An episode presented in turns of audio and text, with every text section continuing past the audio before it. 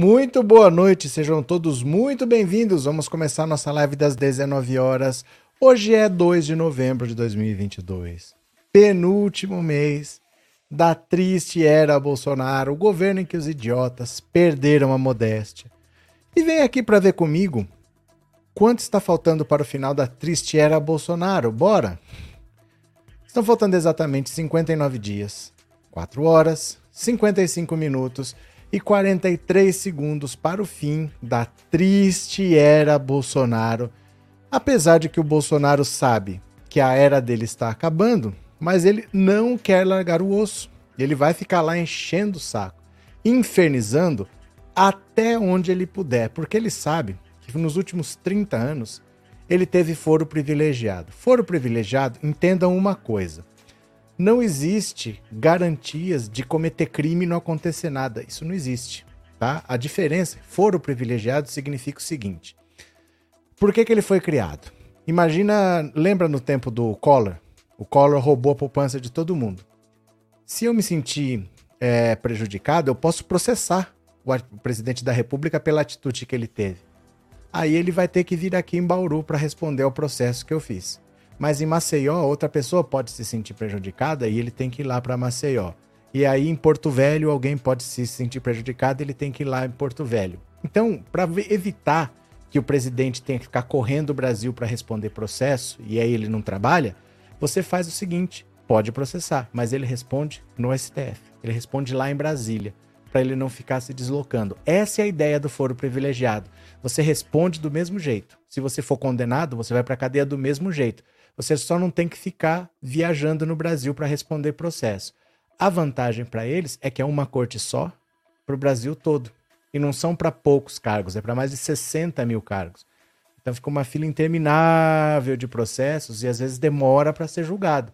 Então por isso que é uma vantagem ser julgado lá. Por outro lado, você já está na Suprema Corte. Se você for condenado ali, não tem onde recorrer. Porque na primeira instância aqui, você é condenado, você recorre na segunda instância, recorre no STJ, recorre no STF. Ali não, já é na última. Condenou, vai para cadeia. Então, são dois lados da mesma moeda. Né? Tem duas coisas, uma que pode facilitar, que você não pode não ser julgado nunca, pode até prescrever enquanto você está na fila, e outra é que se você for condenado já era, não tem mais onde recorrer. O Bolsonaro faz 30 anos que ele tem foro privilegiado. E ele, a partir de 1 de janeiro, ele vai estar à disposição da justiça para ser é, processado em qualquer lugar. Então, o que, que pode acontecer? Qualquer juizinho de qualquer cidade pode, por exemplo, decretar a prisão preventiva dele. E ele pode ser preso, ele vai estar à disposição da justiça. Ele vai infernizar todo mundo enquanto ele puder para ter algum tipo de garantia. Porque o que ele quer é continuar na boa, que alguém fale para ele, olha, tudo que você fez nós vamos esquecer. Quem vai ser essa pessoa? Porque pensa, o Bolsonaro não vai mudar ele não cumpre acordo e ele não vai virar uma pessoa moderada. Então você acha que ele vai deixar de atacar o STF? Se o STF passar a mão na cabeça dele, é alguma garantia de que ele pare de atacar o STF? Porque os radicais vão continuar atacando. Ele já radicalizou essa galera. Alguém confia que o Xandão fala: tá bom, você não vai sofrer consequência nenhuma. Ele vai mudar? Ele vai fazer um curso profissionalizante no Senai? Ele vai ser trabalhador? Não vai. Ele vai ser o mesmo Bolsonaro de sempre. E outra, o Lula vai fazer acordo com ele? O Zé, o Zé Dirceu foi preso, o Lula não fez acordo. O Genuíno foi preso, o Lula não fez acordo. A Dilma sofreu impeachment, o Lula não fez acordo. Ele mesmo foi preso. Ele não negociou nada nem para ele mesmo. Ele teve que ser preso, ele se entregou, cumpriu a pena, respeitou a lei. Ele vai fazer isso pelos outros. Então, as esperanças são mínimas, mas o que ele pode fazer? Ele está esperneando, esperneando, esperneando, porque ele sabe o que ele fez. Nós não sabemos que tá tudo com sigilo de 100 anos. Mas começando o 1 de janeiro, o Lula vai botar tudo por terra e os podres vão aparecer, coisa muito grave, ao ponto dele querer que o pessoal fique badernando por aí, que o pessoal fique bloqueando as estradas, fique parando o Brasil, porque ele tem pavor do que pode acontecer. Só quem cometeu os crimes por enquanto sabe. A partir de janeiro, nós vamos começar a ver tudo que o Bolsonaro fez. Esse é o medo dele. Esse é o medo de ser confrontado com a verdade e com os crimes que ele cometeu. Por isso ele não vai dar sossego, por isso ele não vai dar paz. Se não for paralisar as estradas, ele vai inventar algum outro inferno. A Carla Zambelli já fez novos perfis, que os antigos foram bloqueados, já voltou a atacar o Alexandre de Moraes, esse pessoal não vai dar paz. Esse pessoal vai infernizar a nossa vida até dia 31 de dezembro e depois vamos ver o que, a justiça diz. Mas não tenho esperanças de que esse pessoal vai amenizar, porque eles não são assim, né? O Mourão, por exemplo, olha como na política você tem que ter paciência. O Mourão, o Mourão foi vice do Bolsonaro e por quatro anos ele foi desprezado. O Bolsonaro falava que ele demitia o ministro que ele quisesse. Ele falou isso quando ele demitiu o Sérgio Moro. Ali é ele que manda, só não demitiu o Mourão porque ele não podia demitir. Mas ele demite todo mundo quando ele quiser. O Mourão nunca participou de nada, sempre ficou de lado. O Bolsonaro quis disputar a reeleição, nem cogitou chamar o Mourão, trocou pelo Braga Neto, aliás, que vice apático, né? Ninguém ouviu falar do Braga Neto nessa campanha aí, ninguém sabe o que, que ele fez. Mas o Mourão teve paciência. E agora que o Bolsonaro perdeu, e agora que ele já é senador eleito, ele falou: para com choro, perdeu, não tem mais o que fazer ele foi no coração do bolsonarismo chamando todo mundo de trouxa, porque ele sabe o que ele passou e ele sabe que isso é chororô de perdedor que não vai para lugar nenhum. Ele não depende mais do Bolsonaro para nada, não depende do bolsonarismo para nada. Tem um mandato de oito anos, ele falou: perdeu, chega, para de choro, vai para casa, a vida é assim, um mourão. Então o tiro tá vindo de todos os lados. O Lula vai fazer uma reunião com o Rodrigo Pacheco, com o Arthur Lira, e com o Ciro Nogueira, que é o chefe da Casa Civil, para fazer esse governo de transição. O Arthur Nogueira já falou que vai aceitar negociar o orçamento secreto, que ele vai querer fazer uma composição. O Centrão vai apoiar o governo Lula, o Lula vai governar e vai passar por cima dos bolsonaristas feito trator, e eles sabem. Eles sabem que a vida deles não vai ser fácil, então o Bolsonaro vai ficar nessa, vamos ver até quando, né? Eu vou compartilhar a tela aqui, vamos ler algumas notícias. Bora? Bora? Cadê? Robert Guilherme bloqueou a Carla Zambelli. Cadê a democracia? No teu cotovelo a democracia. Quer dizer que se você cometer crime, você vai falar: cadê a democracia? Ah, tô sendo preso, cadê a democracia? Bandido não tem essa, meu caro. Bandido não tem direitos políticos. Acorda pra fita. que gente trouxa. A democracia tá no teu cotovelo. Vocês assustaram quando eu falei cotovelo? Bora, vem pra cá. Bolsonaro vai infernizar a vida do país até o último dia para negociar garantias após deixar o poder, analisa Maria Cristina Fernandes. Vem para cá. Olha, derrotado nas eleições presidenciais, o presidente Jair Bolsonaro demorou dois dias após a vitória do adversário Lula para finalmente se pronunciar. Em discurso que durou pouco mais de dois minutos, Bolsonaro seguiu questionando as eleições e deixou para o ministro da Defesa, ministro-chefe da Casa Civil, Ciro Nogueira, reconhecer a vitória do presidente eleito, Lula, e anunciar o início do governo de transição. A fala de Nogueira, segundo análise de Maria Cristina Fernandes, colunista do jornal Valor Econômico, em entrevista a Renata Loprete, mostrou um ministro que tentava apaziguar a birra de um chefe de Estado. É como quem diz assim: olha, deixa que eu negocio por ele. Ele é muito criança, ainda não tem condição de falar. Deixa que eu falo com ele. Cadê? Aqui, ó. Enquanto isso, grupos bolsonaristas bloquearam estradas e rodovias federais em pelo menos 23 estados e no Distrito Federal, causando cancelamento de voos, impedindo a chegada de alimentos e até de medicação para pacientes que precisam de hemodiálise para sobreviver. Para Maria Cristina Fernandes, Bolsonaro tenta manter o estado de mobilização nas estradas ou por outro meio diante de seu isolamento após a derrota.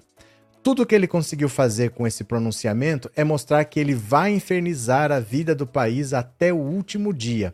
O objetivo, segundo o jornalista, seria esticar a corda para conseguir garantias após ficar sem foro privilegiado pela primeira vez em mais de 30 anos. Ele quer uma anistia, quer um indulto presidencial, quer uma graça presidencial. Ele quer negociar a vida depois do poder. Mas por que, que ele quer uma anistia? Ele quer anistia do quê? Ele não é o melhor presidente que o país já teve? Que anistia? Ele cometeu algum crime? O que, que significa querer uma anistia? Que ele cometeu crime e não quer ser punido. Quais crimes? Porque veja só. Imagina que você me roubou. Você roubou de mim mil reais de algum jeito aí. Você me roubou mil reais. Aí eu vou na justiça contra você e você roubou, eu tenho prova, tenho tudo. Aí vamos dar uma anistia para ele, deixa para lá. Pera lá, mas eu fui prejudicado, como é que fica? Não, vamos dar uma anistia para ele. Não faz sentido você simplesmente anistiar uma pessoa, porque se houve um crime, alguém foi prejudicado. Se eu matar alguém, ah, tô anistiado. Tá, mas uma pessoa morreu. E aquela família ali fica por isso mesmo? Não existe essa história de negociar anistia. Quem cometeu crime precisa ser responsabilizado porque pessoas foram prejudicadas quando ele cometeu aquele crime. Então não tem essa de negociar anistia, eu quero um salvo-conduto, eu quero ficar livre da lei. Não existe isso. É só na cabeça dele que isso vai acontecer. Isso não tem possibilidade nenhuma de passar. Não contem com o Lula para isso. O Lula não negociou anistia nem para ele mesmo, nem para Dilma, nem para ninguém do PT. O Lula cumpriu a lei, por mais que ele falasse que o Sérgio Moro estava mentindo. Ele não deixou de cumprir a lei, não vai deixar de cumprir a lei para um bandido como o Bolsonaro, para deixar ele aí infernizando a vida das pessoas enquanto ele quiser. Isso não tem lógica nenhuma. Só na cabeça do Bolsonaro alguém vai negociar com ele, ele que mente todo dia, dia sim, dia também, há pelo menos 4 ou 5 anos que a gente vê, né? Cadê? Nadir, uma boa noite para todos nós. Valeu, Nadir. Boa noite. Cadê? Bolsonaro genocida nunca mais, disse o Renato. Cadê? Os bolsonaristas podem ficar quanto tempo quiserem em frente dos cartéis gritando que, que vão conseguir absolutamente nada, disse o Jefferson. Aliás, deixa eu ver se eu postei um vídeo aqui que era para eu ter postado, mas eu postei vários, eu não lembro se esse. Ó, tá vendo? Eu não postei, eu vou postar para mostrar para vocês no, no Instagram, quer ver? Deixa eu postar aqui, não, pera lá, deixa eu postar aqui, fica mais fácil de ver. Esqueci, pera lá. Esse aqui mesmo, ó. Só um segundo. Deixa eu postar aqui, ó. Aqui. Esse aqui é muito bom, cara. Esse aqui é muito bom. Quer ver? Pera lá. Pera aí. Eu vou mostrar já para vocês.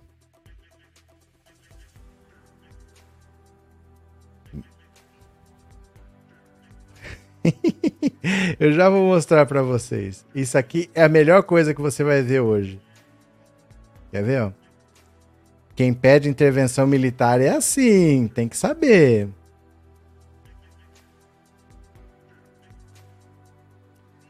Pronto, ó, postei. Tá postado. Vocês já vão ver o que, que é a consequência de pedir intervenção militar. Bora, deixa eu ver o que, que vocês estão falando aqui, ó. É, Ana, a minha família principalmente, mãe que é gado, amigo não é nada. Valeu. Cadê que mais? Márcia Arlete Dida, boa noite. É muita maldade que escapar impune. Valeu, Del. Pronto. Vamos ler mais uma notícia aqui, venham comigo. Não adianta mais chorar, diz Hamilton Mourão sobre vitória de Lula. É? O Mourão tá só no deboche, porque ele se elegeu, desprezado pelo Bolsonaro, mas se elegeu. Venham aqui comigo, ó. O vice-presidente e senador eleito Hamilton Mourão afirmou em entrevista ao Globo que não existe a possibilidade de fraude nas eleições e se posicionou contra a manifestação de apoiadores do Bolsonaro que fecham estradas em todo o Brasil.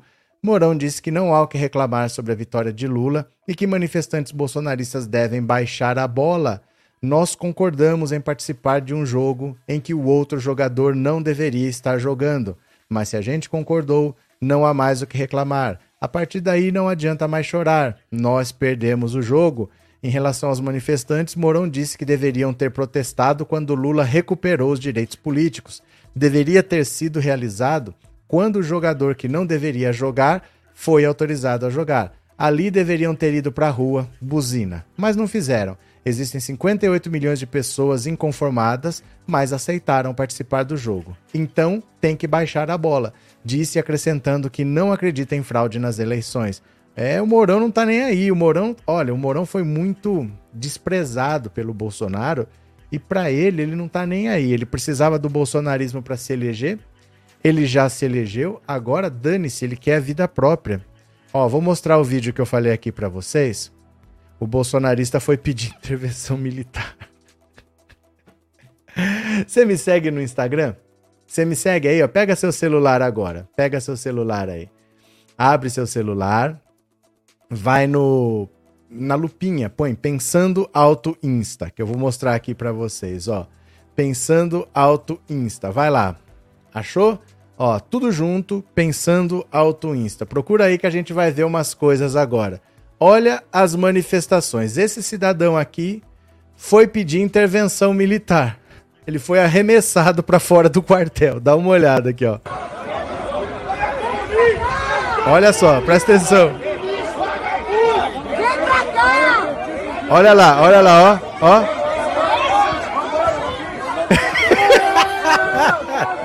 olha lá, olha o cidadão pedindo intervenção militar.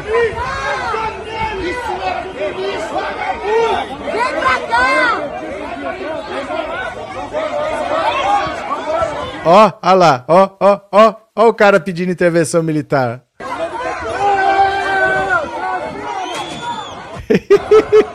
eu acho é pouco, eu acho é pouco. Agora, tem pessoas que envelheceram muito mal. Olha a Cássia Kiss no meio da intervenção militar. Dá uma olhada, olha.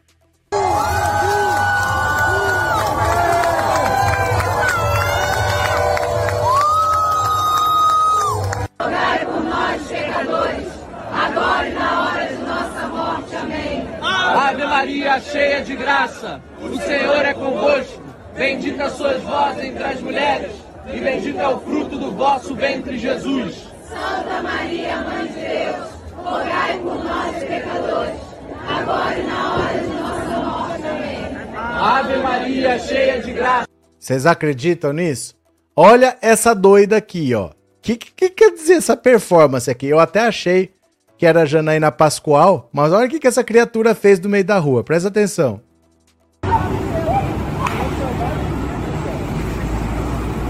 O que, que é isso?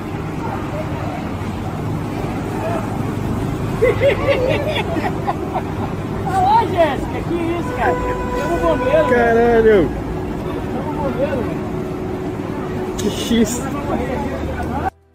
Que que é isso?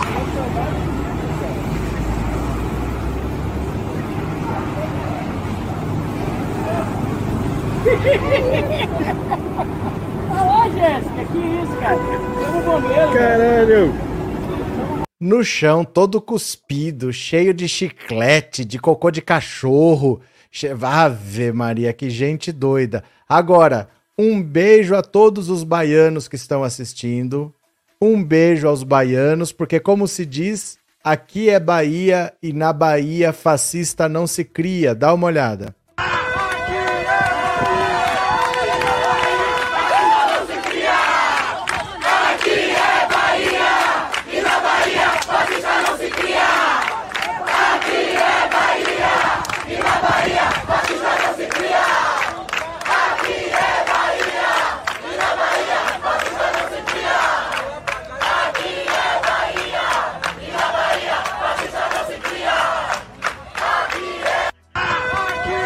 Eu acho é pouco, eu acho é pouco. Agora aqui, ó, deixa eu mostrar mais uma aqui pra vocês e vamos voltar pras notícias, tá? ó, o povo não vai recuar. O povo não vai recuar. Corre, corre, corre, corre, corre. O povo não vai recuar, não, porra! Corre! O povo não vai recuar, não, porra! Corre! O povo não vai recuar, não, porra! Corre! Ah. Esse povo é muito doido, gente. Esse povo é muito doido. Não tem um que gire bem da cabeça, não. Deixa eu ver o que que vocês estão falando aqui. Cadê, cadê, cadê? Gente, a Cássia Kiss está doente. Que absurdo. Não adianta rezar nessa hora. Deus tá surdo. Marlene Silva. Aqui no Nordeste, fascista não se cria. Silva Freitas. Cadê? É, Bolsonaro fez uma live agora pedindo para parar com as manifestações nas rodovias. Por mim, ele pode fazer a live que ele quiser, que eu não tô nem aí. Por mim, ele vai inventar outra coisa. Não se iludam, ele vai inventar qualquer outra coisa. Vamos ler aqui mais uma notícia? Vamos, vem aqui comigo. Depois tem mais, depois tem mais. Bolsonaro perdeu o primeiro, o segundo e agora o terceiro turno. Ele não vai parar de perder a eleição mais. Olha, é só para quem pode, não é para quem quer. Bolsonaro perdeu o primeiro turno, perdeu o segundo turno e agora perdeu o terceiro turno. Não foi escolha dele perder o primeiro nem o segundo, A culpa é do povo que preferiu eleger Lula, mas foi a sua escolha perder o terceiro. Acabou, ele admitiu em conversa com oito ministros do STF. Bolsonaro os convidara para assistir ao seu pronunciamento no Palácio da Alvorada, o primeiro depois da derrota. Os ministros recusaram o convite. Foram sábios. Foi a fala oficial mais curta do presidente, que estava em silêncio há 45 horas. E Bolsonaro só a fez porque seu isolamento era crescente. No último domingo, ao não cumprimentar Lula pela vitória, Bolsonaro deu a senha para que fosse abandonado. E foi. Os presidentes do Senado da Câmara dos Deputados foram os primeiros a largá-lo. Governadores eleitos, mesmo aliados deles, fingiram que nada aconteceu e tocaram suas vidas. Os chefes de partidos políticos já estavam em outra. Bolsonaro indignou-se, fora traído, berrou em mais de uma ocasião, deixou de atender telefonemas, mandou apagar mais cedo as luzes do alvorada e foi lamber suas feridas. Faltou ao trabalho na segunda-feira, mas até aí nada demais. Ele não gosta de trabalhar. E por canais ocultos. Por eles, direta ou indiretamente, estimulou sua tropa de choque para ir para as ruas, bloquear estradas e tacar fogo nos pneus. O país assistiu a cenas impagáveis, talvez a mais impagável, bolsonaristas amotinados em Porto Alegre celebrando a anulação das eleições. Vocês viram essa? Eu mostrei aqui os caras comemorando a fraude na eleição ter sido confirmada. Claro que não foi, né? Os ministros do Supremo não acharam a menor graça no que viram. Em menos de duas horas, formou-se ali maioria para avalizar a decisão de Moraes, que ordenara à polícia o desbloqueio das estradas e a dispersão dos manifestantes. Em seguida, passaram a pressionar Bolsonaro para que dissesse que respeitaria a Constituição. Ele disse, mas de má vontade, e reconhece, não reconheceu a derrota, porém, e como não reconheceu, seus devotos sentem-se autorizados a continuar nas ruas. Anderson Torres, da Justiça, foi o único ministro a aliar-se incondicionalmente a Bolsonaro.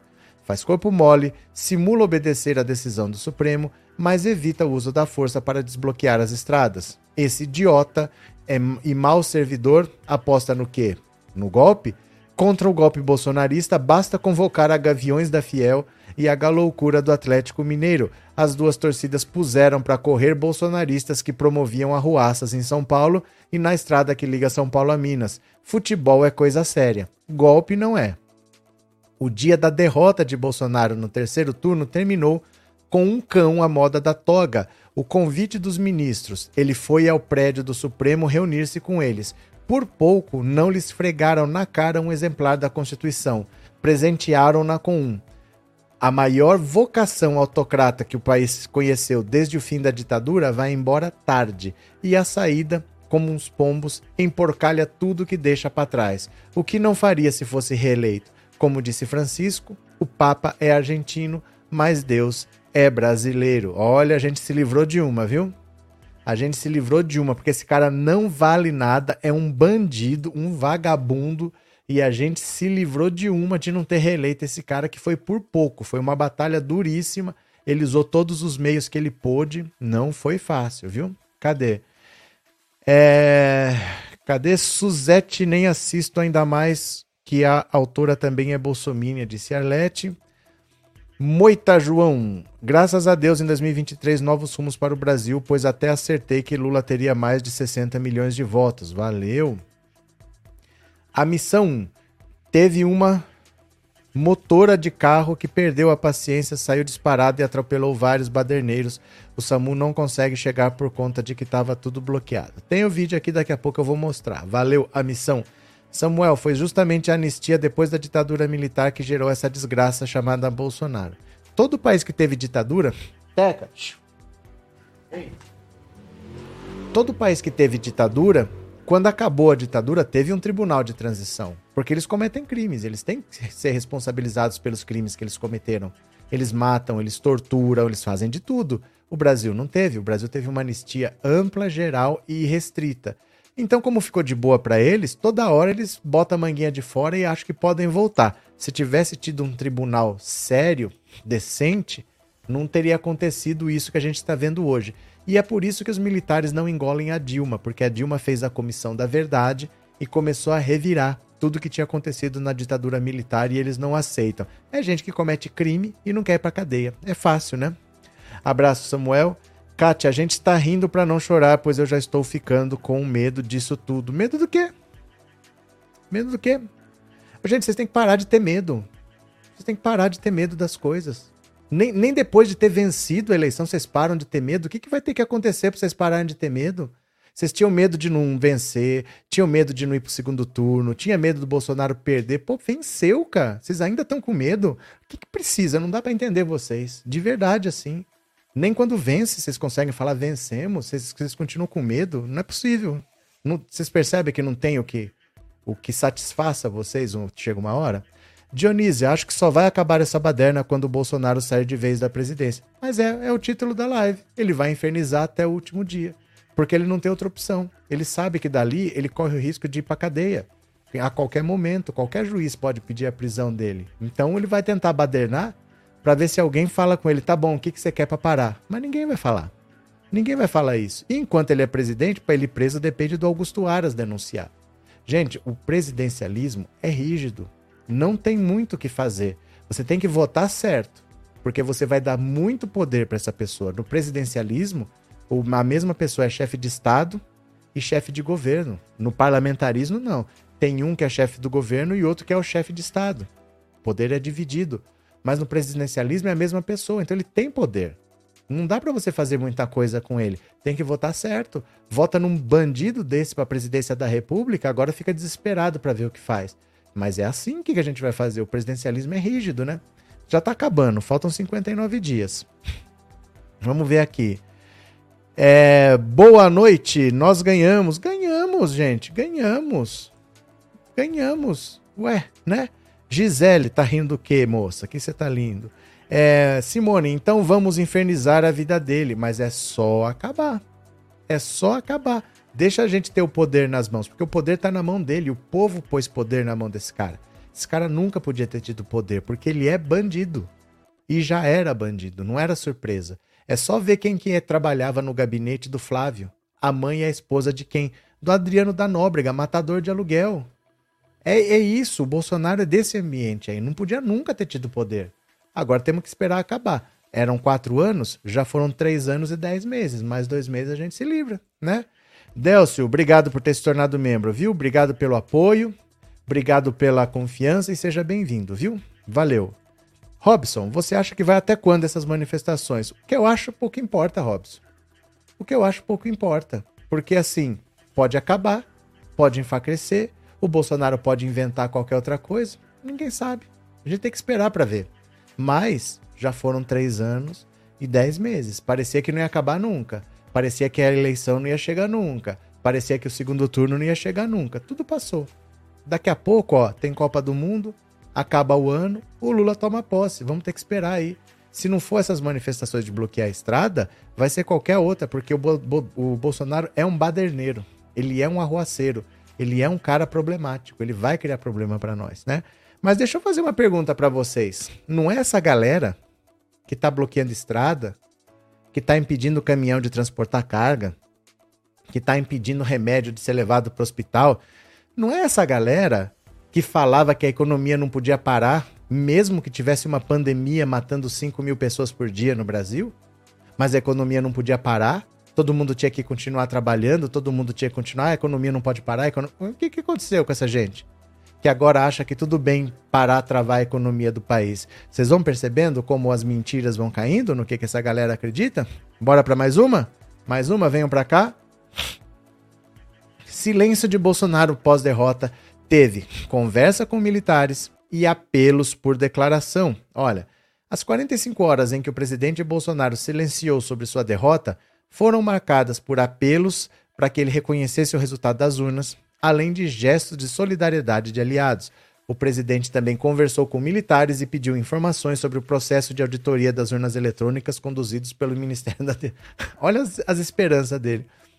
Após ficar claro que a vitória de Lula era irreversível, e diante do reconhecimento de diversos atores políticos de que o petista havia triunfado, a cada hora em que Bolsonaro se manteve calado, foi contada e encarada a angústia por aliados. O resultado: O resultado da disputa presidencial foi anunciado pelo TSE na noite de domingo, pouco antes das 20 horas. Bolsonaro só falou nessa terça-feira, perto das 17. Assessores estavam otimistas com a possibilidade de vitória do mandatário e havia, inclusive, um plano sobre os primeiros gestos de Bolsonaro reeleito. A ideia era que ele conversasse com jornalistas no cercadinho do Palácio da Alvorada e depois seguisse para a esplanada dos ministérios, onde apoiadores acompanhavam a votação. Auxiliares não comentavam qual seria a reação de Bolsonaro em caso de derrota, uma vez que o presidente estava convicto de que seria reeleito. Diferentemente do primeiro turno, ele acompanhou a apuração no Alvorada, a residência oficial. No dia 2 de outubro, o primeiro turno seguiu a divulgação dos resultados no Ministério da Defesa. Agora, diante da frustração, Bolsonaro se isolou completamente. Não quis a companhia de ministros e integrantes da campanha. Na noite de domingo, esteve com Braga Neto, general da reserva e seu vice na chapa. Ministros foram para suas casas e uma parte dos integrantes do comitê bolsonarista acompanhou a apuração na produtora do, da campanha no Lago Sul, região nobre da capital federal. Após a proclamação do resultado, o chefe do executivo não atendeu a ligações de ministros e aliados. Ele falou brevemente com o presidente do TSE, Alexandre de Moraes, segundo o próprio magistrado contou no domingo a jornalistas. Ao menos dois ministros chegaram a ir para o Alvorada, mas foram barrados na entrada. Recluso, Bolsonaro foi dormir e as luzes da residência oficial foram apagadas por volta das 10 horas. Um interlocutor que conversou com Bolsonaro diz que ele estava esperando esfriar a cabeça, ainda muito decepcionado com a derrota. Há, contudo, outra explicação. Ele queria informações sobre a auditoria da votação conduzida pelos militares ao longo do processo eleitoral, a participação do Ministério da Defesa na Comissão de Transparência do TSE foi instrumentalizada por Bolsonaro para reforçar seus ataques golpistas contra as urnas eletrônicas. Segundo relatos feitos à Folha, Bolsonaro perguntou na segunda ao ministro da Defesa, Paulo Sérgio Nogueira, se as Forças Armadas já haviam encerrado a fiscalização do processo do segundo turno das eleições. O presidente deu declarações na semana passada de que esperaria as conclusões dos militares para reconhecer os resultados. Segundo relatos de oficiais generais, o ministro respondeu que ainda não havia encerrado a análise dos boletins de urna, mas que até o momento não havia nenhuma divergência nos dados. Ele ainda disse, de acordo com os militares, que a fiscalização do processo eleitoral seguirá por mais de um mês. Desde a derrota, Bolsonaro se encontrou duas vezes com o ministro da Defesa. Teve ainda uma conversa com o comandante da FAB, Batista Júnior. No dia seguinte à derrota, o presidente passou a receber aliados próximos, como o presidente da Câmara, Arthur Lira, além de integrantes da campanha. Se parte do mundo político se mobilizou para convencê-lo a reconhecer o resultado das urnas, houve auxiliares que foram na direção oposta. Há bolsonaristas próximos ao mandatário que ainda duvidam da eleição e semeiam questionamentos sem provas sobre o pleito, para se contrapor ao grupo mais radicalizado, os ministros políticos e auxiliares argumentaram que, se tivesse ocorrido fraude, as expressivas bancadas de partidos aliados ao presidente não teriam sido eleitas no Congresso em 2 de outubro. Bolsonaro citou as novas bancadas do Legislativo em seu discurso dessa terça. Nossa robusta representação no Congresso mostra a força dos nossos valores: Deus, pátria, família e liberdade. O discurso da derrota foi costurado com a ajuda de uma parte de seus aliados. A sugestão do texto estava pronta por volta das 13 horas da segunda e assessores esperavam que ele pudesse se pronunciar no mesmo dia. Bolsonaro, contudo, não falou na segunda. Segundo interlocutores, ele seguiu trabalhando no texto final, que culminou num discurso breve que durou menos de três minutos e não teve nenhuma menção direta à derrota. A pressão ganhou mais corpo para que Bolsonaro falasse na terça, diante do aumento nos bloqueios nas estradas por caminhoneiros e apoiadores. O chefe do executivo se viu novamente diante de uma série de apelos para que se posicionasse a respeito da eleição e freasse a escalada de manifestações em rodovias. A avaliação foi que somente uma declaração do presidente seria possível arrefecer os protestos. Teca, Teca tá fazendo graça aqui, tá querendo aparecer. A avaliação foi que somente com uma declaração do presidente seria possível arrefecer os protestos que chegaram a fechar o acesso ao aeroporto de Guarulhos, em São Paulo, levando ao cancelamento de voos. Aliados ficaram assustados com os atos e temeram desabastecimento, como foi apontado por integrantes do setor. Santa Catarina, por exemplo, estado bolsonarista, foi o mais afetado. Algumas cidades do interior registraram falta de combustível em postos. Nessa terça, os ministros Bruno Dantas, do TCU, e Gilmar Mendes, do STF, buscaram outros ministros do Supremo, presidente da Câmara, ministros do governo, entre eles Paulo Guedes, e presidentes de partidos políticos de centro, e para tentar convencer Bolsonaro a falar. O próprio governador eleito Tarcísio de Freitas, que foi ministro da Infraestrutura, constatou que apenas uma manifestação de Bolsonaro seria capaz de frear os movimentos. Ele entrou em campo logo pela manhã e sugeriu que o mandatário dissesse que não compactua com atos que atrapalhavam a vida das pessoas, o que acabou contemplado no discurso do presidente. Aliados esperavam, porém, que o mandatário fosse mais enfático nas declarações de que ele pretende se tornar um líder da oposição, referendado por 58 milhões de votos. Em seu discurso, Bolsonaro criticou, mas não pediu que os manifestantes respeitassem o resultado das urnas e deixassem os bloqueios. Convocou seu primeiro escalão para o Palácio da Alvorada. Depois anunciou à imprensa que se pronunciaria. Compareceram todos, com exceção de Fábio Faria, que estava em São Paulo. Dos seus filhos, apenas Eduardo acompanhou o pai. Bolsonaro falou em indignação e injustiça com a eleição na qual foi derrotado por Lula. Os atuais movimentos populares são frutos da indignação e sentimento de injustiça de como se deu o processo eleitoral, afirmou o presidente que leu o pronunciamento. Bolsonaro evitou classificar como violentos os movimentos de bloqueios nas estradas, ou mesmo usar palavras negativas para descrevê-los. As manifestações pacíficas sempre serão bem-vindas, mas os nossos métodos não podem ser os da esquerda, que sempre prejudicaram a população como invasão de propriedades, destruição de patrimônio e cerceamento do direito de ir e vir. Coube ao ministro Ciro Nogueira reconhecer que haverá transição e que será conduzida por ele. O presidente ainda teve uma reunião com ministros do STF na sede do tribunal após o pronunciamento. Ele havia chamado alguns dos, dos magistrados para um encontro no Alvorada, mas eles declinaram do convite sob o argumento de que esperariam o reconhecimento da derrota. Ao final da reunião no Supremo, jornalistas perguntaram ao ministro da Corte, Edson Fachin, se Bolsonaro havia reconhecido a derrota no encontro reservado. Ele utilizou o verbo acabar no passado. Ele disse acabou. Pronto, olhar para frente. Olha, é, é, muito triste o que o Brasil está passando, porque isso aqui é o mínimo de um político que está há 30 anos nesse meio saber que tem uma eleição, você pode ganhar ou você pode perder. Você pode ganhar ou você pode perder. Então, assim, é normal que você mais perca do que vença. Um, um campeonato de futebol, você tem 20 equipes disputando, 19 vão perder. Só uma vai ganhar. A vida é assim. No outro ano tem mais, depois você disputa de novo. Mas você não fica nessa palhaçada. Porque que sufoco é esse? Ah, eu não aceito, é muita injustiça. Mas azar. Azar, se ele tá insatisfeito, eu também estou insatisfeito com o resultado de 2018 até hoje. Não tem problema, você pode estar insatisfeito. Eu estou insatisfeito com o impeachment da Dilma. Até hoje eu falo que foi golpe e vou continuar falando sempre. Mas eu não fechei rodovia. Eu não dei tiro na festa dos outros para matar gente que pensava diferente de mim. Se ele está insatisfeito, não tem problema. Ele pega esses 58 milhões de eleitores, vai aí para um lugar aberto, uma praça, seja lá onde for, fica lá protestando até 2026, não tem problema. Ele não é obrigado a estar satisfeito, mas ele tem que reconhecer a derrota porque é assim que funciona. Eles vão sobreviver, nós não sobrevivemos. Nós não passamos quatro anos desse inferno e nós não estamos aqui, a vida continua. Que palhaçada é essa? É o mínimo. O cara tem 30 anos lá em Brasília e não sabe que perdeu baixa a bola e vai para casa. Não fica nessa palhaçada de que eu não aceito, né? Professor, eu tô feliz pra caramba, irei à posse do Lula, meus filhos decidiram e hoje vamos de carro, faremos bate-volta, espero encontrá-la lá, Rosa Faria. Abraço, Rosa, obrigado pelo superchat, boa sorte e aproveite a festa, viu? Obrigado, Rosa. Deixa eu falar aqui.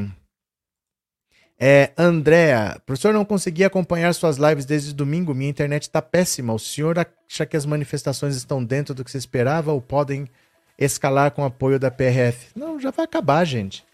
Já vai acabar, é manifestação sem motivo. É diferente quando você tem um motivo. Quando você fala assim, por exemplo, olha, é... a gente está aqui há 10 dias sem água e a prefeitura não faz nada. Mas se você resolve protestar, ninguém te tira de lá até a água voltar. Mas você tem motivo para isso. Isso é um capricho deles. Se eles cansam, deixa lá protestando. Quer fechar a rodovia? Fica aí fechando. Eles vão cansar. Porque não tem motivo. A eleição não vai mudar, não vai ser anulada. Ninguém dá apoio a eles. Eles vão cansar. Porque não tem motivo. Eles não vão ficar lá para sempre, né? Cadê? Viu, Andréia? Fernando, a Globo tem que retirar essa atriz golpista Cássia Kiss do seu elenco, vive pregando golpe e ódio no Brasil. É. Fernando, no governo Lula essas pessoas vão desaparecer, não é porque a Rede Globo tirou, é porque ninguém mais vai dar bola para elas. Ninguém mais vai querer saber o que a Cássia Kiss está fazendo. Isso daí já era. É porque o Bolsonaro dá trela. Essa é a diferença, né? Esse bando de canjica gritando na frente do quartel tá Tem mais aqui, ó. Pega aí seu Instagram. Já me segue, viu, gente? Você precisa me seguir pra você ir vendo durante o dia. Espera um pouquinho aqui. Ô, Teca. Para. Vocês não assustem não quando eu grito com ela, porque parece que eu tô berrando demais com ela. É que ela não ouve, ela tem 16 anos, tá indo para 16 já, né? Ela não ouve se eu falar normal assim, porque ela já ouve pouco mesmo. Então, ou eu grito muito alto ou ela não ouve. Ela não adianta falar assim, Tequinha. Tequinha, ela não ouve, tem que gritar mesmo, viu? Pega aí, pega aí, pega aí Instagram, pega aí. Vou mostrar aqui uma coisinha para vocês. Bora. Pensando Auto Insta. Pensando Auto Insta. Dá uma olhada nisso aqui. Presta atenção. Olha, veja aqui comigo, olha.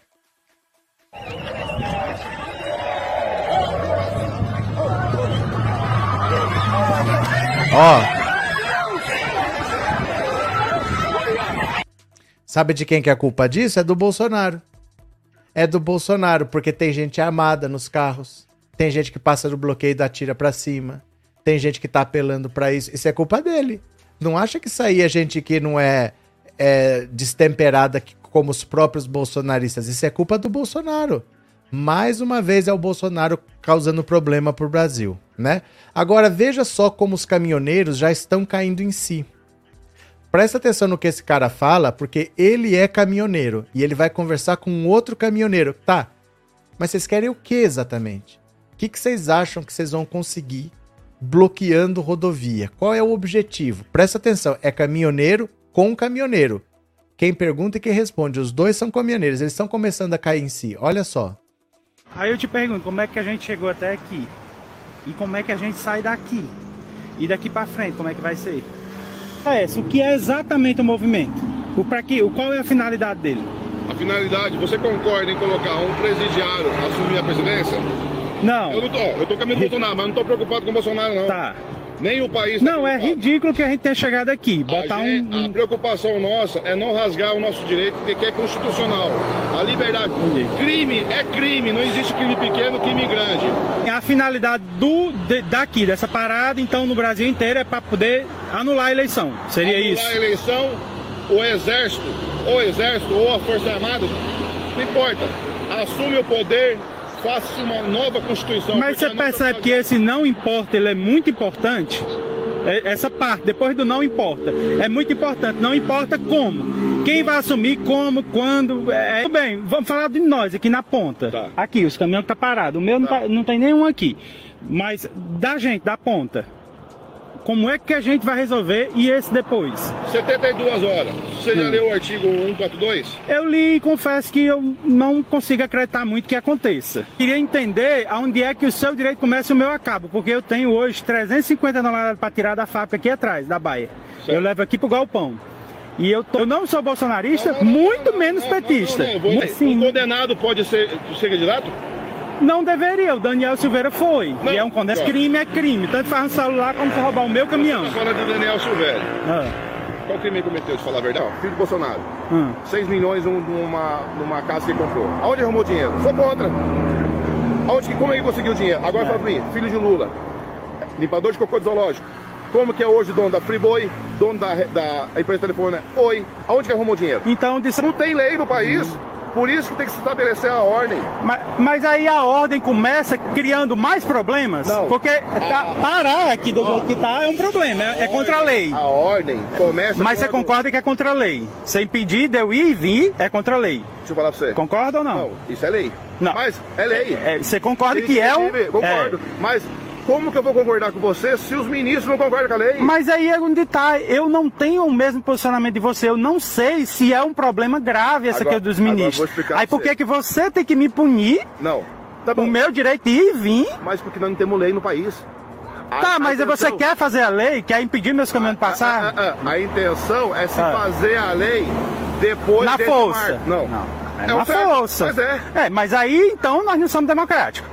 Nós não estamos falando em democracia. Mas você não está entendendo. Aonde não, mas se é na força. Aonde se tem democracia, onde temos ministros que não respeitam a democracia, que é a Constituição. Ok, mas. A Constituição não é soberana. Eu entendo, mas isso. É. Isso é uma coisa para se resolver em outro âmbito, não impedindo as pessoas âmbito? de passar. Aonde... Verdade, e aí eu quero que você respeite a minha opinião. Sim, é, no, é, é que eu acho que assim, os caminhoneiros se tornaram uma, uma coisa muito fácil de ser usada, que atinge milhões de pessoas. E aí tem um uso político muito Concordo. forte disso, Agora, muito forte. Que... Porque é só a gente lembrar, é só concluir, é só tá. a gente lembrar de 2015, que eu lembro que teve aquele fora Dilma, aquela, aquele monte de parafernália, é. que também se usou os caminhoneiros que também foi usado. Claro que em volume bem menor.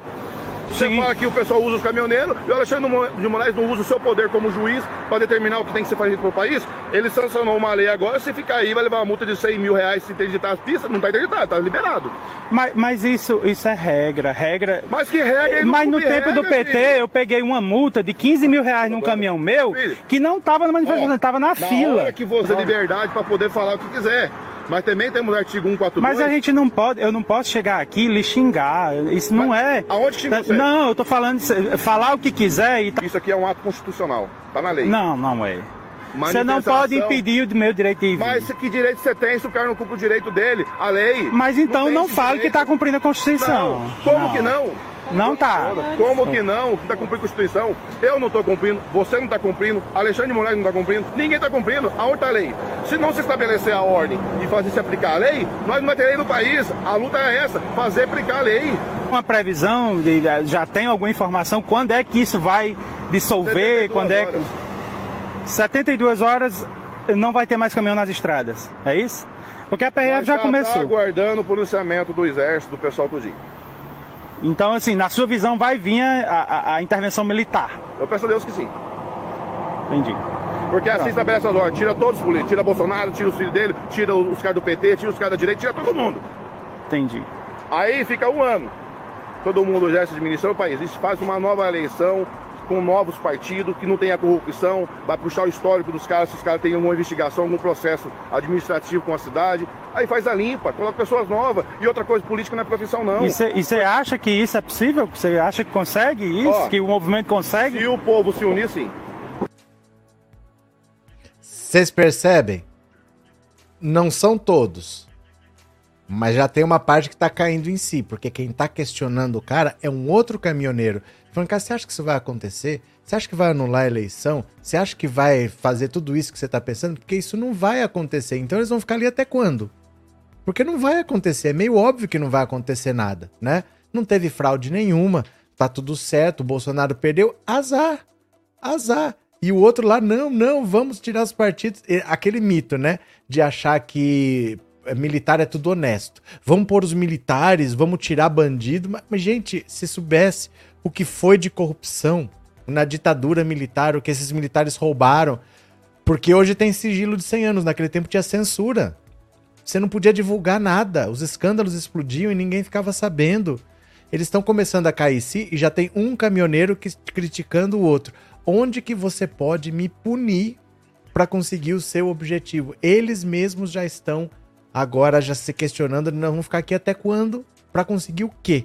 Porque é isso que você está falando, que você quer não vai conseguir. É meio óbvio, né? Edmilson, obrigado pelo super sticker, viu? Abraço, meu parceiro. Obrigado por ser membro. Valeu. Deixa eu ver o que, que tem aqui. RSF, Bolsonaro acabou de fazer um apelo pedindo o encerramento dos bloqueios. É que assim, eu vou pedir para vocês fazerem uma coisa. Tenham calma com essas coisas. Tenham calma, não, não se empolguem. Olha, Bolsonaro acabou de falar. Primeiro, Bolsonaro mente.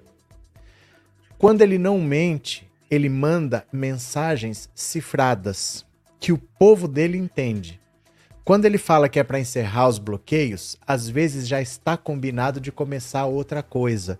Então tenham prudência de comemorar essas coisas. Olha, o Bolsonaro acabou de fazer isso. Gente, o Bolsonaro você tem que esperar para ver o que, que é. Porque, primeiro, pode ser mentira. E segundo, pode ser só a senha para começar outra coisa. Então não saiam comemorando essas coisas. Eu, por exemplo, eu ignoro qualquer coisa que o Bolsonaro falou. Eu não sei porque que vocês ainda levam tão a sério. Olha, o Bolsonaro falou, o Bolsonaro falou. Eu ignoro, porque ele mente do começo, meio ao fim. E quando ele não tá mentindo, ele tá mandando alguma mensagem cifrada que ele é um baderneiro. Ele tá mandando as pessoas fazerem outra coisa. Então tenham calma, tenham calma. Não levem a sério o que o Bolsonaro fala, viu? Porque normalmente é outra coisa. Uh, Nice, sei que será difícil, mas o ideal seria não dar ibope a Bolsonaro a partir de 1 de janeiro. Ele fará de tudo para ficar na mídia. Não, isso é ingenuidade, não é que será difícil. As pessoas têm uma importância, quer a gente queira, quer não. Não é, não é assim, não vamos dar ibope. Ele tem audiência, ele tem 58 milhões de votos. Eu acho que às vezes a gente pensa que a gente é que faz o outro famoso. Não é. Não é porque eu não olho pra Beyoncé que ela não é famosa, não é porque eu não assisto o jogo do Neymar que ele não é famoso, não é assim que funciona. Tem algum motivo para as pessoas olharem para ele e metade do Brasil olha, quer a gente queira, quer não. Ele não foi eleito ou não eleito com o meu voto, ele não teve meu voto nem em 2018 nem nesse. Mas ele tem 58 milhões de outras pessoas que votaram nele. Não existe isso, não devemos dar ibope. Se é notícia, tem que noticiar. Não temos que ter medo da notícia, né? Presidente da Baderna, disse Maria Carolina. Bozo mente sempre, não respeita o povo e nem o país. Ele não está nem aí. Vamos ler mais uma notícia aqui. Ô, Teca, sossega. Vamos ler mais uma notícia. Venham. Aliados de Bolsonaro querem opções para a entrega da faixa Lua. Opções? Que opções? Não quer entregar, não entrega, dane-se, por mim. Assessores do presidente Bolsonaro já começaram a discutir a entrega da faixa presidencial. O ato. Espera um pouquinho aqui.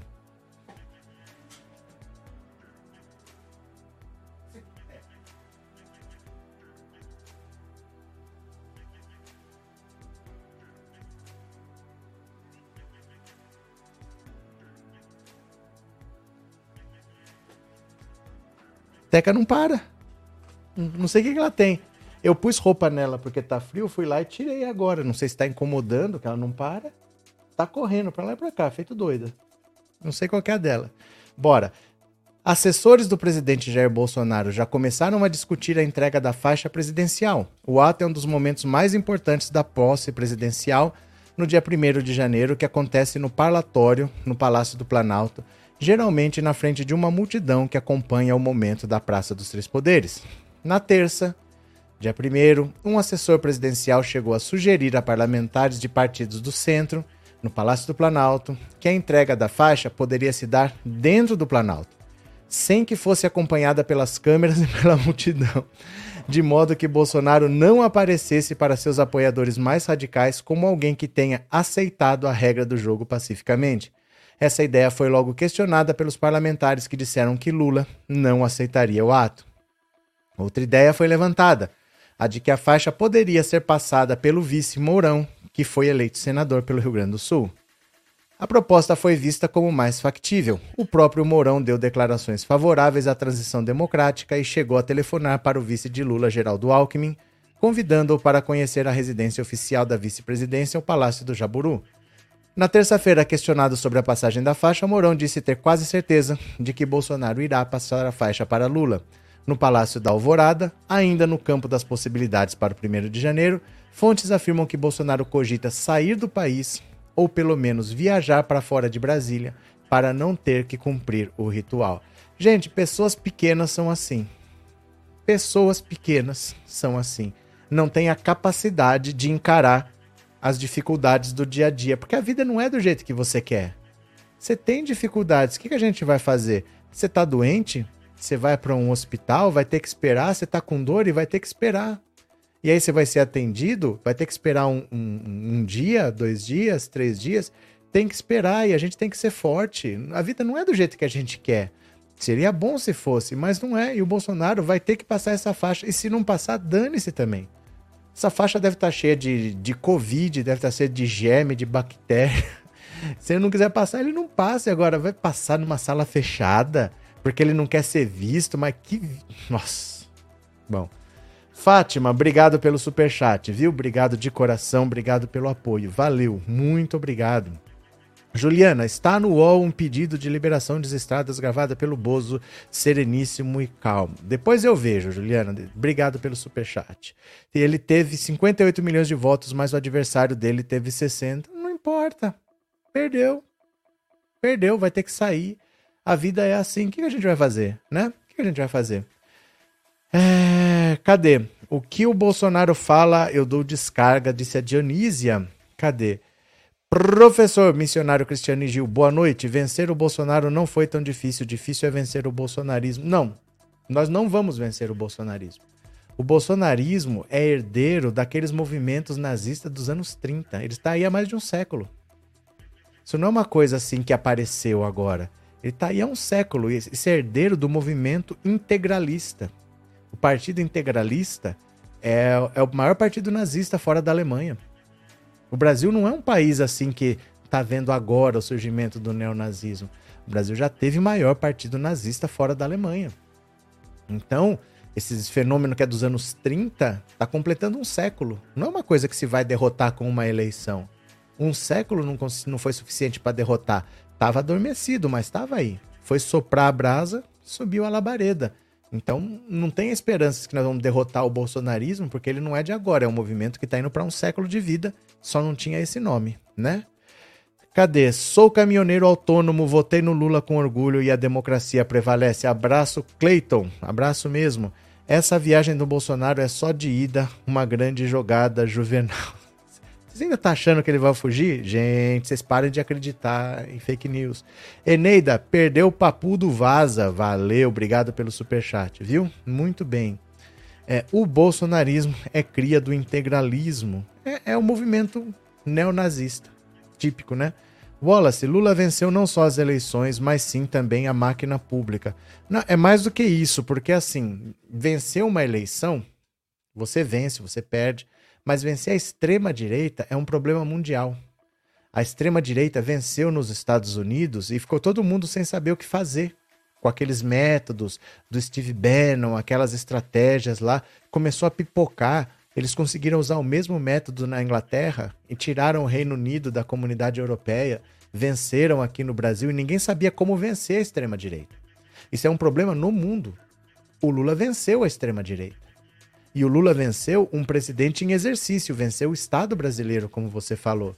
Nunca um presidente que tentou a reeleição no Brasil, nessa período de redemocratização, tinha ficado de fora. E o Lula conseguiu isso. O Lula liderou as pesquisas sempre. O Bolsonaro nunca esteve à frente do Lula. Desde que ele recuperou os direitos políticos. Em março de 2021, o Lula esteve à frente das pesquisas, venceu o primeiro turno, continuou na frente das pesquisas, venceu o segundo turno. Não é pouca coisa o que o Lula fez mesmo, né? É, estão nas rodovias fazendo baderna, disse Isabel Freitas. Pronto, continuemos, continuemos. Mais uma. Por que Moro se sentiu pouco aproveitado na campanha de Bolsonaro? O Sérgio Moro não enxerga o tamanho dele, né? Porque ele é um nanico. Ele não percebe que ele é um nanico. Ele acha que ele é uma figura relevante. Ninguém liga e ninguém gosta dele. Na política, ninguém gosta dele. Aliados de Sérgio Moro relataram que o ex-juiz se sentiu pouco aproveitado pela campanha de Bolsonaro. O senador eleito manifestou apoio ao presidente no segundo turno e mostrou disponibilidade para ajudar no que fosse preciso Segundo membros do QG bolsonarista, a ideia inicial era escalar Moro para agendas públicas com Bolsonaro em estados como São Paulo, onde ele tem grande apoio popular, e Paraná, que o elegeu. Mas a campanha optou por focar as viagens do presidente em Minas, onde ele tentou reverter a liderança de Lula, sem sucesso. A participação do ex-juiz no debate da TV Globo também foi organizada de última hora.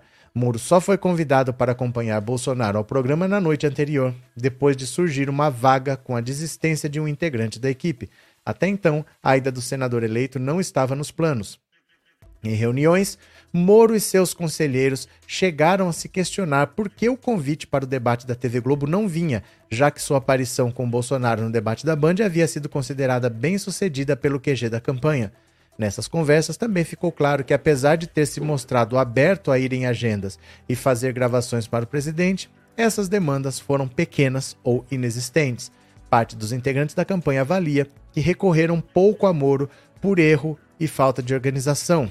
Esses membros do QG, no entanto, afirmam que não acreditam que a presença do ex-juiz mudaria o resultado das urnas, que deram vitória a Lula.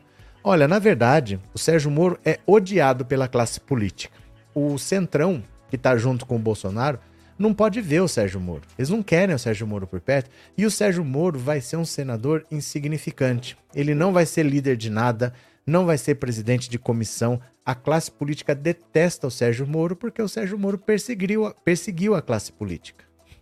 Então é muito óbvio isso que o Centrão não quer o Sérgio Moro por perto, não gosta do Sérgio Moro, não aceita o Sérgio Moro e preferia que ele não se elegesse. Mas ele se elegeu. Vai ser o senador mais vigiado do país. Vai estar tá todo mundo no portal da transparência, vendo os gastos, vendo de quem que comprou. Ele comprou clipe de papel. Essa empresa aqui foi investigada pela Lava Jato? Essa empresa aqui foi beneficiada por alguma decisão do Moro? A vida dele vai ser um inferno. A classe política, assim que puder, puxa o tapete dele, viu?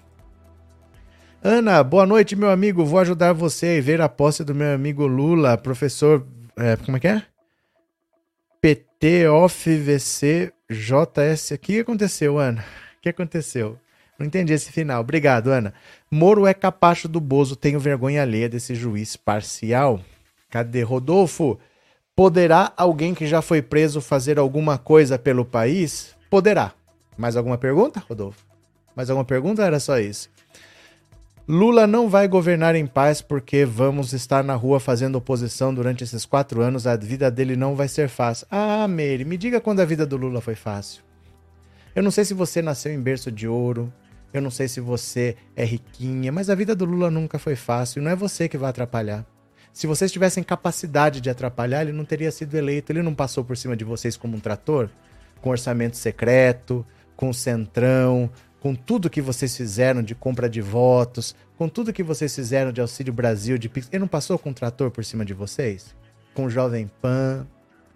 A vida do Lula nunca foi fácil, mas não é você que vai conseguir impedir, Meire. Fica à vontade faça a oposição que você quiser, é da democracia, fique à vontade, mas vocês foram massacrados por Lula e o Lula não está nem aí para você, apesar dele governar para você e da sua vida melhorar. A sua vida vai melhorar quer você queira, quer não. Fique à vontade, tá? Faça a oposição que você quiser, que é da democracia, mas não acho que você vai impor dificuldades, porque nem na eleição você conseguiu. Tá bom? Tá chegando agora, mas fique à vontade. Podia ter chegado antes. Quem sabe fazendo oposição antes ajudasse. Agora é meio tarde, viu? Ai, ai, ai, Elias, importante que o Lula é o nosso presidente, chora gado fascista. Cadê que mais? Lula é íntegro, disse a Glauce. Cadê quem mais? Bozo é ex-presidiário, disse Cris Braga. Cadê quem mais? Velho Logan. Boa noite a todos, Lula é guerreiro. Não, eu digo mais assim para vocês, olha. O Bolsonaro só teve algum voto porque comprou voto feito um louco com Auxílio Brasil, massacrando os evangélicos nas igrejas, fazendo pix caminhoneiro, dando um empréstimo consignado, usando a caixa. Só assim ele conseguiu ter voto. Só assim, com tudo isso. Mesmo assim, não foi o suficiente para ganhar. Só que agora esses instrumentos estão na mão do Lula. Vocês estão achando que vocês vão fazer uma grande oposição? Vocês estão achando que vocês são quem? Bolsonaristas, sabe quantos são? 50. Tem 50 deputados bolsonaristas ali. O Centrão já está conversando com o Lula. O Centrão não vai apoiar vocês. O Centrão nunca apoiou vocês. O Centrão só queria a chave do cofre. O Centrão sequestrou o Bolsonaro e o resgate era o orçamento secreto. Vocês estão achando que vocês são quem? Só para saber, assim. Vocês são 50 em 513. Fica aí vocês, ninguém liga não. Pode fazer oposição que quiser. Cris, Nazismo em Santa Catarina, eu vivi para ver isso, que lixo. Sempre teve. Gente, deixa eu falar uma coisa para vocês, assim, de verdade, assim. De verdade. Eu sempre ouvi falar minha vida inteira que a gente tinha que ignorar, que não é, não adianta falar, porque só piora, que era melhor ficar quieto, que não adianta nada, se toda hora a gente brigar, nunca vai nada vai dar certo. O Pelé falava isso. O Pelé falava: Ah, sempre que me ofendiam, se eu fosse dar atenção, nenhum jogo terminava. Se ele tivesse feito alguma coisa lá atrás, quando ele sofreu alguma ofensa, com o tamanho, com a relevância mundial que ele tinha, hoje a gente podia não estar passando por isso. Então nós cansamos de falar o quanto esse país é racista. Nós cansamos de falar o quanto esse país é injusto mas era mimimi, era vitimismo. Agora que está escancarado o quanto esse país é racista, nazista, machista e homofóbico, agora está todo mundo assustado, mas nós cansamos de falar. Quem sente na pele sempre soube. Quem não sentia na pele é que não acreditava. Nossa, mas por que que não tem, só tem ator branco na novela? Ah, mas vocês também, que não tem nada a ver. É pela qualidade que eles chamam, não tem nada a ver a cor da pele, somos todos iguais, não era isso? É o que a gente sempre ouvia. Nós cansamos de falar que o Brasil era um país extremamente racista, mas não é a criação dele. Isso daí é porque no tempo dele é assim. O vô fala essas coisas, mas não é por maldade, é a criação dele. Nós sempre falamos que era assim. Agora vocês estão vendo. Agora vocês estão entendendo por que, que a gente entra numa loja e o segurança vai atrás. Por que, que a gente denuncia e ninguém dá atenção. Porque o Brasil é um país em que as pessoas cantam o hino nacional fazendo saudação nazista. Nós cansamos de falar. Ninguém que ouvia. Mas ninguém, para nós não é surpresa. Para quem não sofre, pode ser surpresa. Para nós nunca foi, Cris.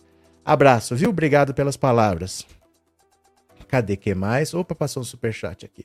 É, Sandra, o ridículo do Constantino falou que para pacificar é melhor o Lula não assumir e o Sandão sofrer impeachment. é melhor o Constantino tirar o microfone dele. O que, que você acha? Constantino. Cadê? Quando o Mussum era chamado de negão pelo Didi, todo mundo ria. Mas sabe o que acontece? Ou ele passava por isso ou ele não tinha emprego. Não, não trabalhava na televisão naquela época. A Zezé Mota ela foi capa de uma revista, eu acho que já nos anos 80, foi a primeira vez que uma negra esteve na capa de uma revista e só foi porque ela fez muito sucesso com o Chica da Silva, o filme, né? Não a novela que veio depois na manchete, que foi com a Thais Araújo. Mas o filme, ela fez tanto sucesso que eles falaram: põe ou não põe, põe ou não põe. Aí ficou aquele negócio assim: vamos tentar? Aí o diretor lá da, da Playboy falou: é, com, é, conta e risco de vocês, porque vocês sabem que não vende. Se a gente colocar e não vender, a responsabilidade é de vocês. Aí eles bancaram e colocaram, mas era anos 80 já. A primeira vez que um negro aparecia numa capa de uma revista. Não tinha, você ligava a televisão, parecia que você estava na Suécia. A Xuxa só tinha Paquita loira. Ah, mas é porque ela é loira. Não que nos Estados Unidos tinha Paquita negra. Nos Estados Unidos tinha. Não podia ter. Não podia ter. O Brasil sempre foi muito racista. E agora que tá aparecendo, tá todo mundo assustado, mas sempre foi assim. Sempre foi assim. Sempre teve gente que se achando de primeira categoria e outros de segunda categoria, né? Fora que o Bozo colocou a PRF para não deixar os nordestinos votarem, por isso o Lula teve 60 milhões de votos. Abraço, Antônio, bem-vindo. Cadê que mais? Vamos ler mais uma, vamos ler mais uma. Venham aqui comigo. Ops, aqui. Pronto. Dino defende que PT e PSB abram mão de espaços para ampliar alianças. Olha só, Flávio Dino. Cotado para o Ministério da Justiça, Flávio Dino defende que PT e PSB abram mão de comandos de ministérios para ampliar alianças. O senador eleito afirma que a prioridade na montagem do governo Lula será buscar alianças com siglas de centro, como PSD, MDB e União Brasil, e só então definir quantos ministérios PT e PSB, partido do Dino e do vice-geraldo Alckmin, terão. Cotado para a justiça, ele diz não ter, não ter conversado sobre ministérios com Lula, mas afirma que o futuro governo dará liberdade à Polícia Federal. Não pode haver manobra para impedir investigação. Não se pode engavetar investigações e violar a autonomia técnica dos delegados. A polícia não pode estar subordinada à política que, que o Flávio Dino está falando aqui? Ó?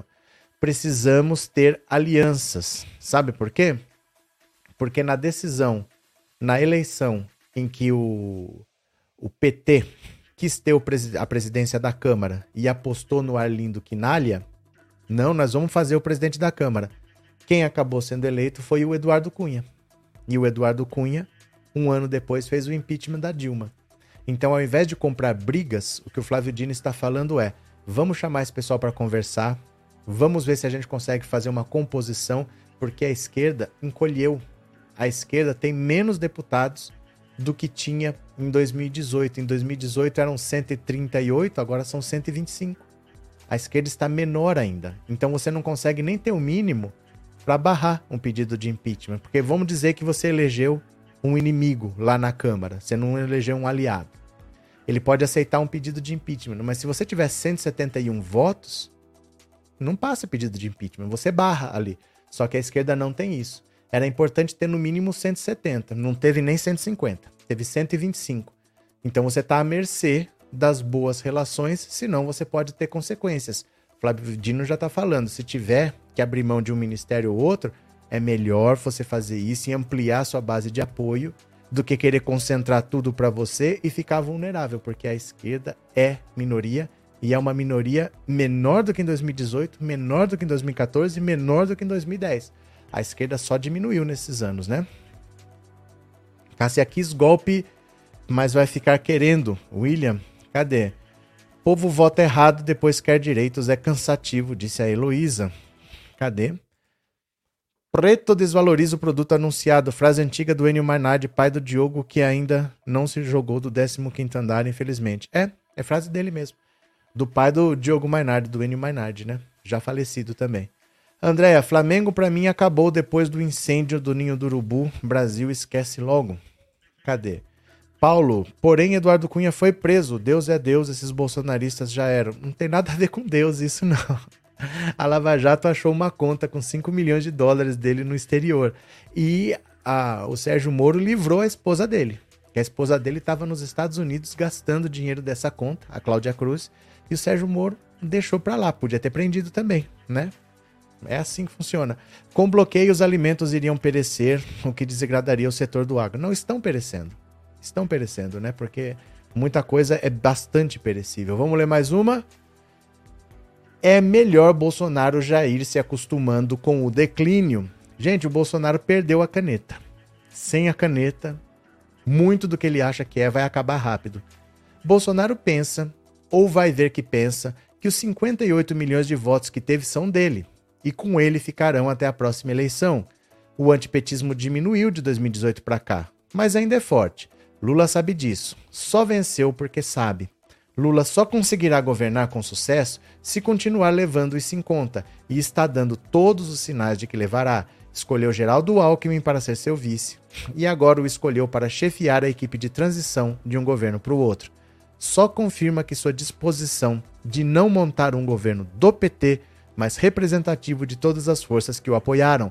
Não há campanha sem erros, impossível que haja, mas Lula errou pouco e talvez por isso venceu. Seu primeiro acerto foi escolher Bolsonaro para adversário. Preservou-o até livrar-se dos demais concorrentes. Seu segundo e maior acerto foi fazer da democracia e da economia os temas número um e dois de sua campanha. Bolsonaro não combina com democracia, não convenceu ninguém com a história de jogar dentro das quatro linhas da Constituição. E quando descobriu que há pobres famintos no país, que precisaria do voto deles, era tarde demais. Os pobres agradeceram a ajuda recebida e votaram em Lula, assim como as mulheres habituadas a serem maltratadas por ele. Bolsonaro ignor imaginou que conquistaria o Nordeste pelo bolso, jamais entendeu a ligação emocional do Nordeste com Lula. É improvável que Bolsonaro se afirme como todo-poderoso líder da oposição ao governo Lula. O bolsonarismo sobreviverá. Ele não. O Bolsonaro, ele tem apoio porque ele tem a caneta. Então, com essa caneta, ele conseguiu comprar o Centrão, ele distribuiu cargos, ele deu estatais, ele deu ministérios, ele deu secretarias. Ele não tem mais nada disso ele passa a ser, a partir de 1 de janeiro, um cidadão comum. E esse cidadão comum, ele mais atrapalha do que ajuda. Porque ele tem esses milhões de votos aí que agora vão começar a se dispersar. Porque as coisas vão começar a aparecer. A hora que o Lula toma posse, quebrar os sigilos de 100 anos, por que será que ele põe sigilo nas entradas dos pastores picaretas lá no Palácio da Alvorada? Por que, que ele impôs sigilo no cartão corporativo? Que tanto ele gastou? Por que, que tem sigilo até no cartão de vacina dele? Será que ele se vacinou enquanto ele mandava as pessoas não se vacinarem? A hora que virar de cabeça para baixo, chacoalhar, vamos ver o que cai. Aí esse apoio dele começa a cair. O Bolsonaro sem a caneta não é a mesma pessoa. Ele é o leão que perdeu os dentes, né? Flávio Dino já disse: quero ver como o fascismo funciona sem caneta. Pois é, porque o poder do Bolsonaro é muito ligado ao cargo, não é dele. O Lula, por exemplo, ele presidente ou não presidente, o mundo quer ouvir o Lula. É diferente. O Bolsonaro, nem sendo presidente, o mundo queria ouvir.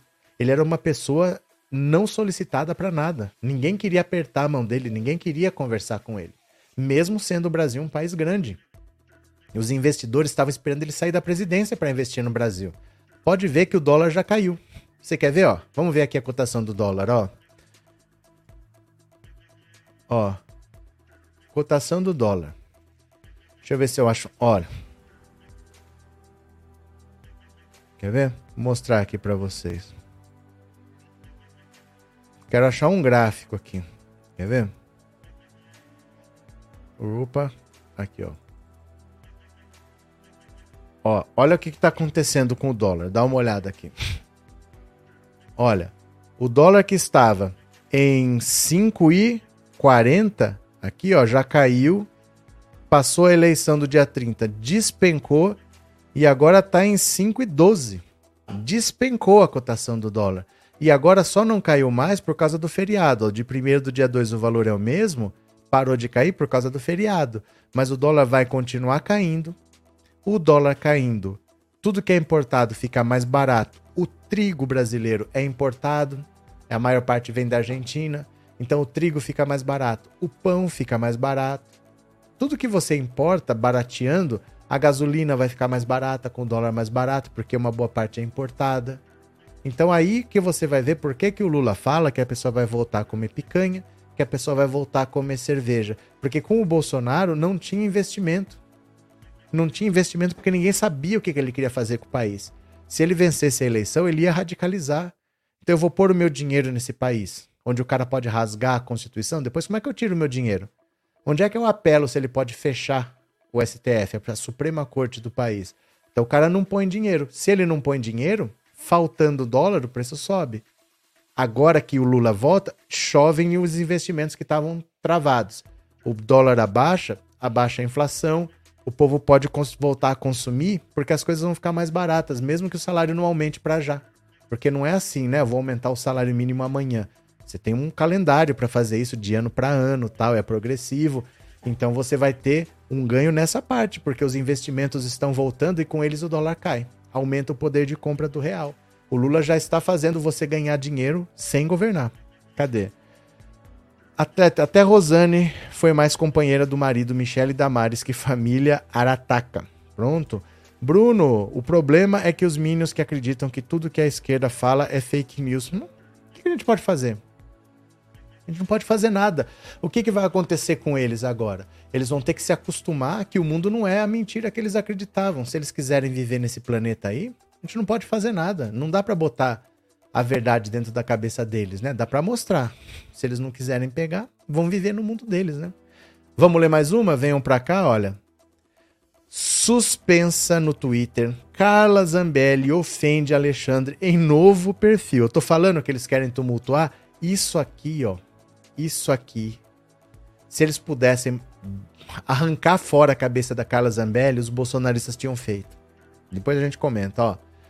Suspensa no Twitter por decisão judicial, a deputada Carla Zambelli criou um novo perfil e atacou o presidente do tribunal, Alexandre de Moraes. Sem provas, a bolsonarista associou o ministro a uma facção criminosa.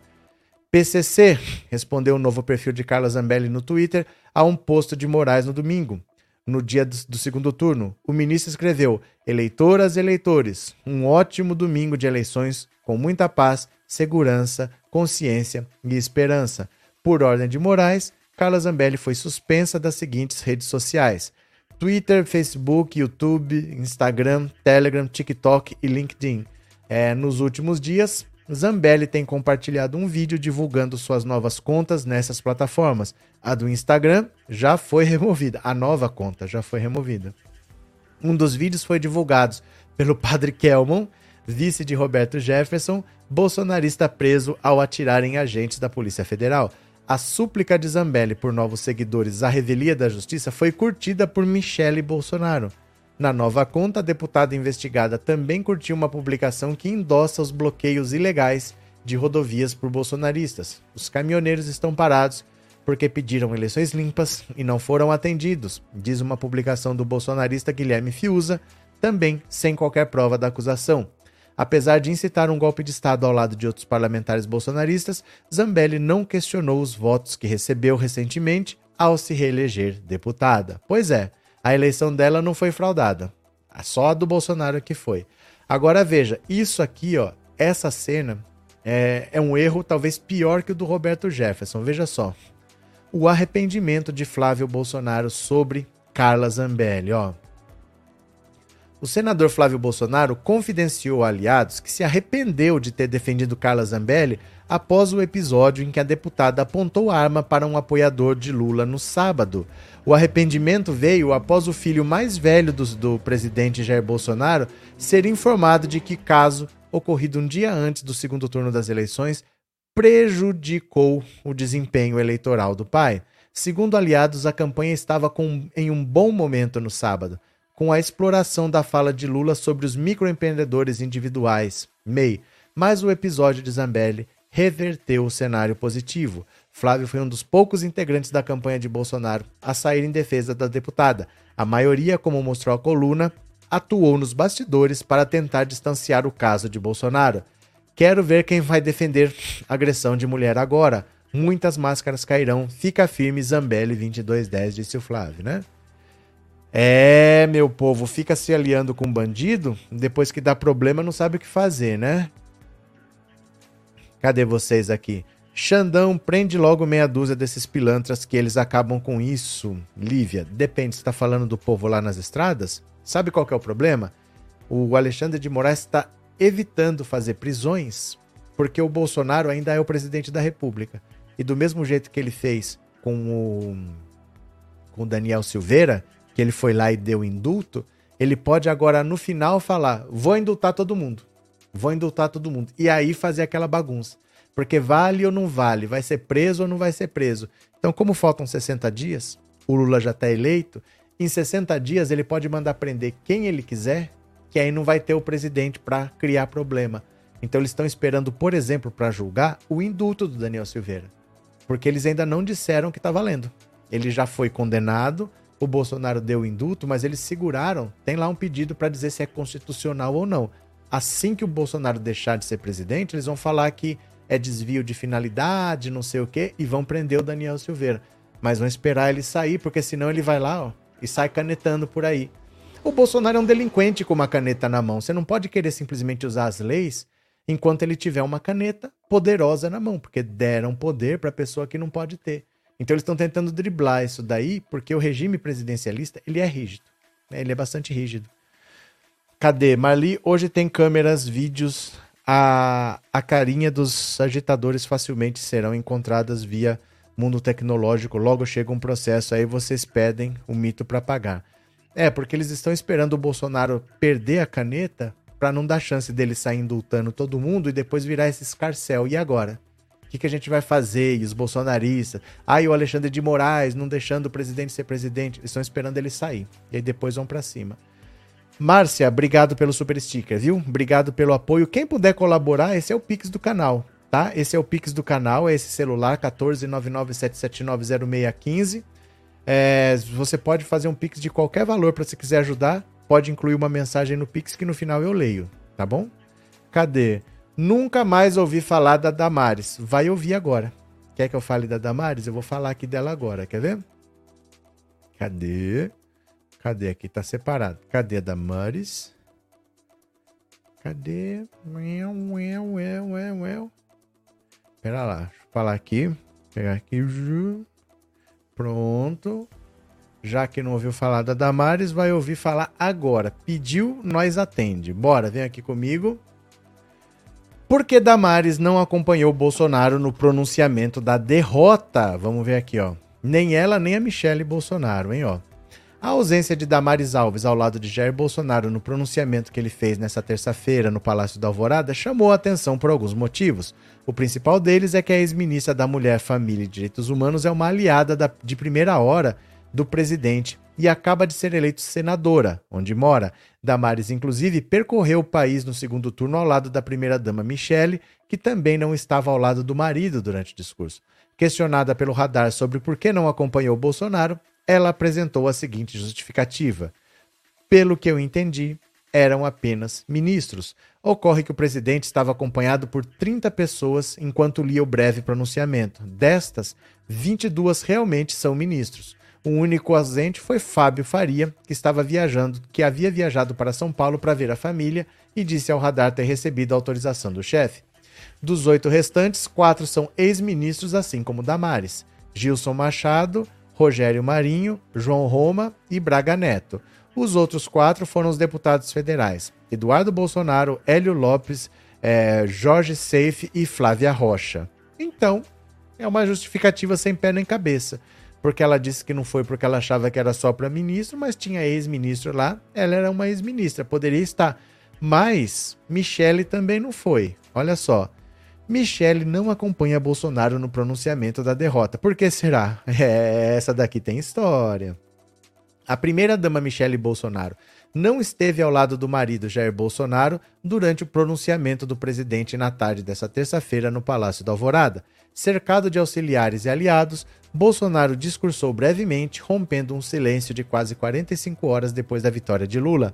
Apesar da conhecida aversão de Michele à política, a ausência dela chamou a atenção depois de sua forte atuação na campanha nos últimos meses.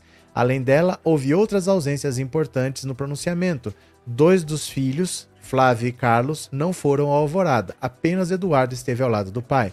Atual integrante do primeiro escalão do governo, o ministro das Comunicações Fábio Faria também não compareceu.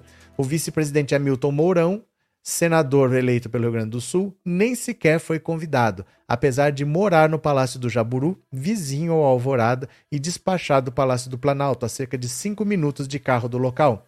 A ex-ministra da Mulher, Damares, foi outra que não deu as cartas. Também não estavam ao lado de Bolsonaro durante os pronunciamentos Tarcísio de Freitas, Marcos Pontes, Tereza Cristina e Onyx Lorenzoni. É, meu povo, o Bolsonaro está muito mais isolado do que parece. Tem treta de família para Michelle não estar lá. Ela não se dá bem com Carlos Bolsonaro. Eles brigaram durante a campanha. A família Bolsonaro se mantém unida porque ele é o presidente. Precisa estar tá todo mundo grudado nele porque todo mundo tem medo de ir pra cadeia. Mas como família, com laço familiar, eles estão tudo tretado. Eles estão tudo que não conversam, a situação é meio séria entre eles e eu acho é pouco, viu? Cadê? Márcia Dias, obrigado pelo super chat, viu? E obrigado por ser membro do canal. Muito obrigado.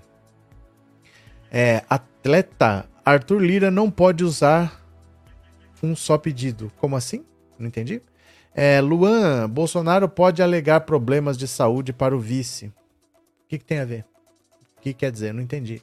O que, que foi? Delma, Delma, Delma. Ontem o Reinaldo Azevedo tocou a música do Xandão no O É da Coisa. Que música do Xandão? Aquela que a gente toca aqui do Xandão. Xandão? Tocou? É, Lenilda, a mocinha que viu Jesus na Goiabeira. Aline, vou ficar feliz se o Bolsonaro limpar privada no presídio e tomar banho de sol no pátio. Cadê Morgana? pode pedir um abaixo assinado para impedir o Bozo se ela aprontar. Como é que é? Pode pedir um abaixo assinado para impedir Bozo se ela aprontar. Roberto Delgado, mas não família não era uma das pautas na campanha? Ah, mas aí é complicado, né? Aí você está pedindo coerência dos Bolsonaro, é isso? Veja, Cristina Grêmio é demitida da Jovem Pan. Aê!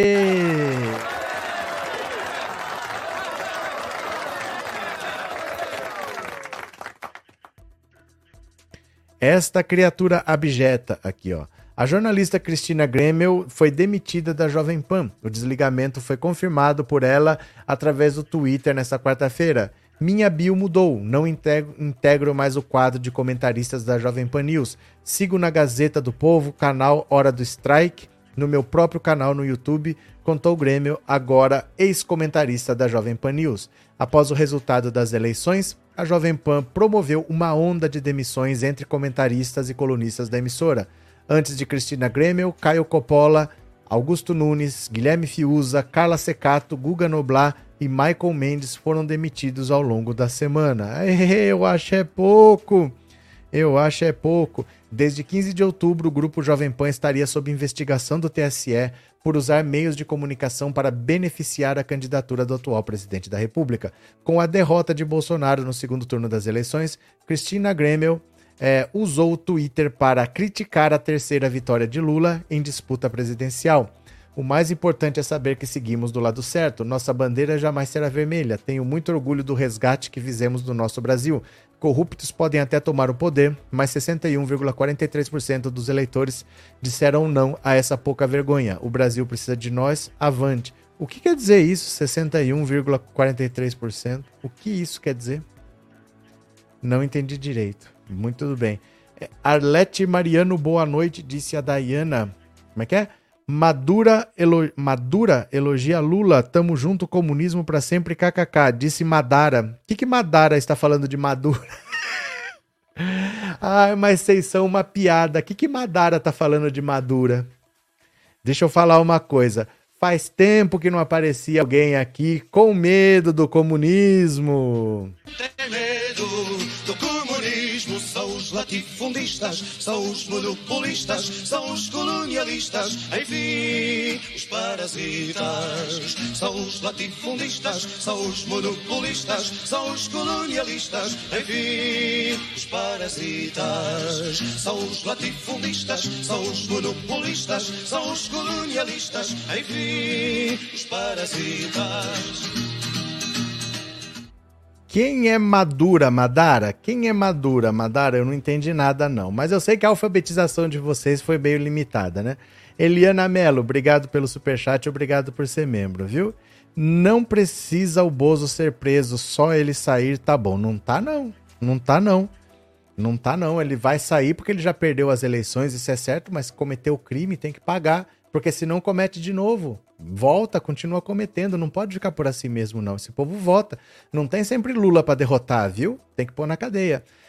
As línguas dizem que Michek e um dos filhos entraram em tapas.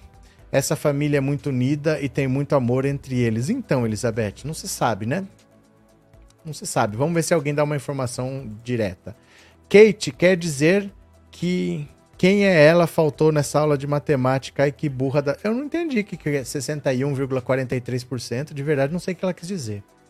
Não sei o que ela quis dizer. Cadê? Bolsonaro pode esperar, a sua hora vai chegar. Mas ele tá esperando desesperado. Ele tá branco, ele não sabe o que fazer. Ele tá atônito porque vai acabar e tem coisa para puxar. Gente, esses pastores aí que a gravação do próprio Milton Ribeiro disse que foram lá para ser intermediários de verba a pedido do Bolsonaro, pedindo propina em barra de ouro. Esse dinheiro era para quem? Para quem quer esse dinheiro? Tem prova de um monte de coisa. A hora que começar a andar, né?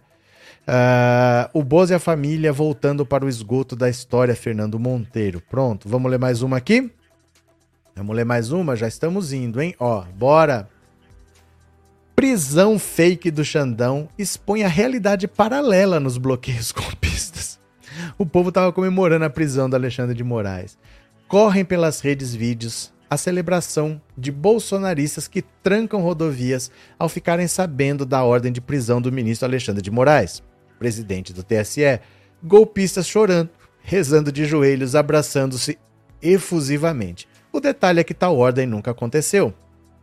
Em um ato golpista, a fake foi lida por organizadores da balbúrdia, em outro, circulou por grupos de mensagens. Como a mentira ia ao encontro do que eles esperavam que acontecesse, ou seja, como aquilo se encaixava em seus desejos e anseios, eles abraçaram gostosamente a notícia, por mais improvável que fosse de fato.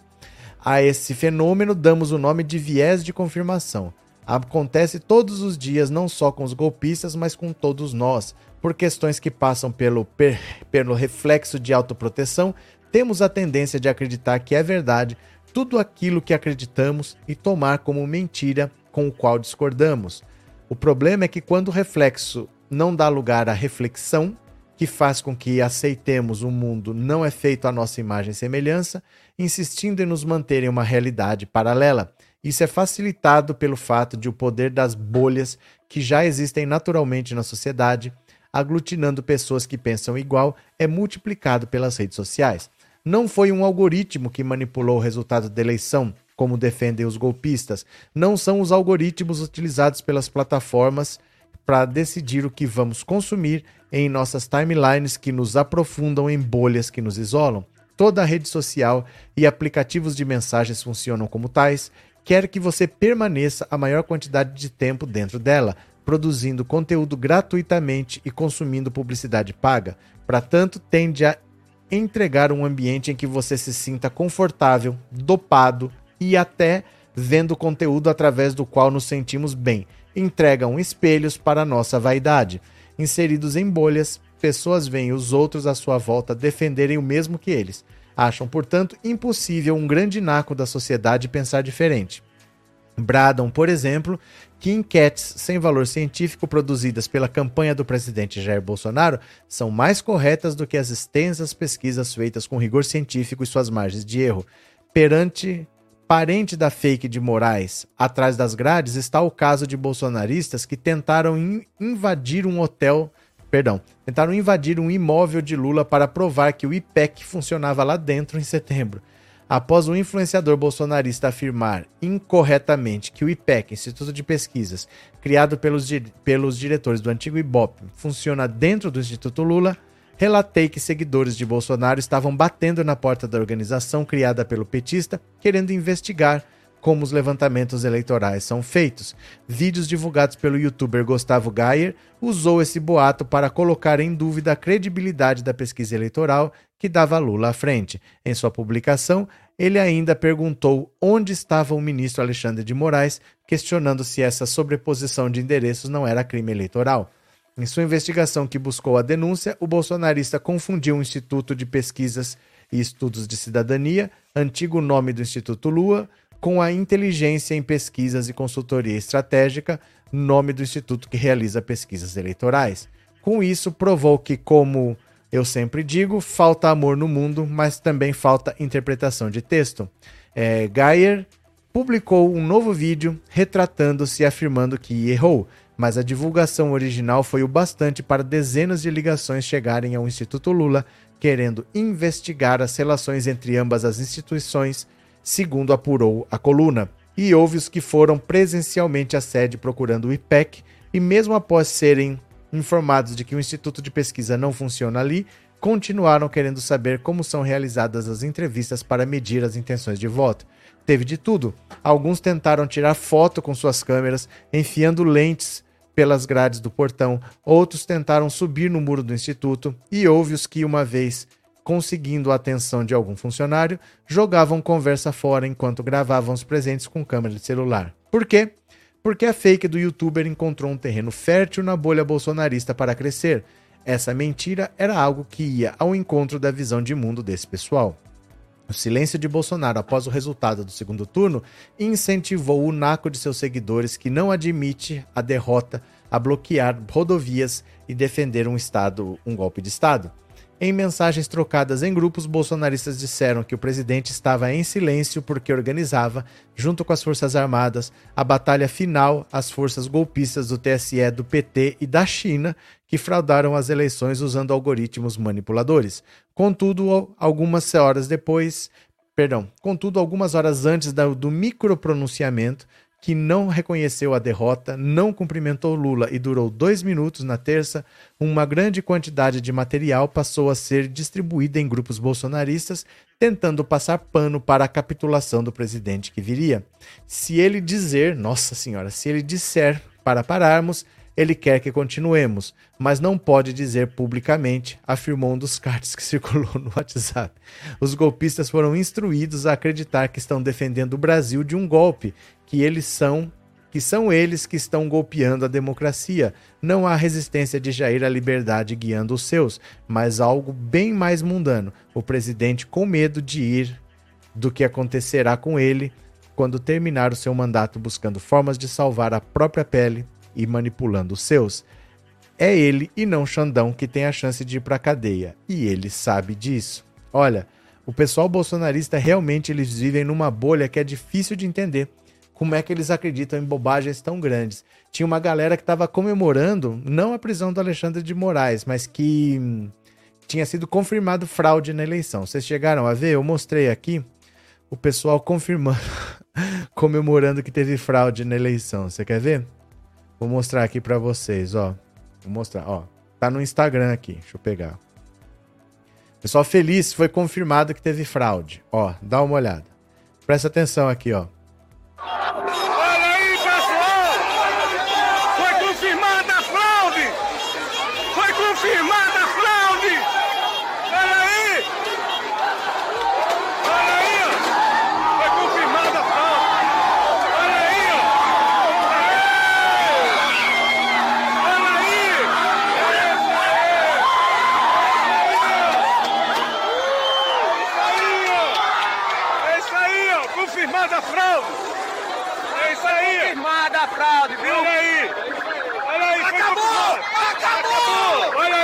Pessoal.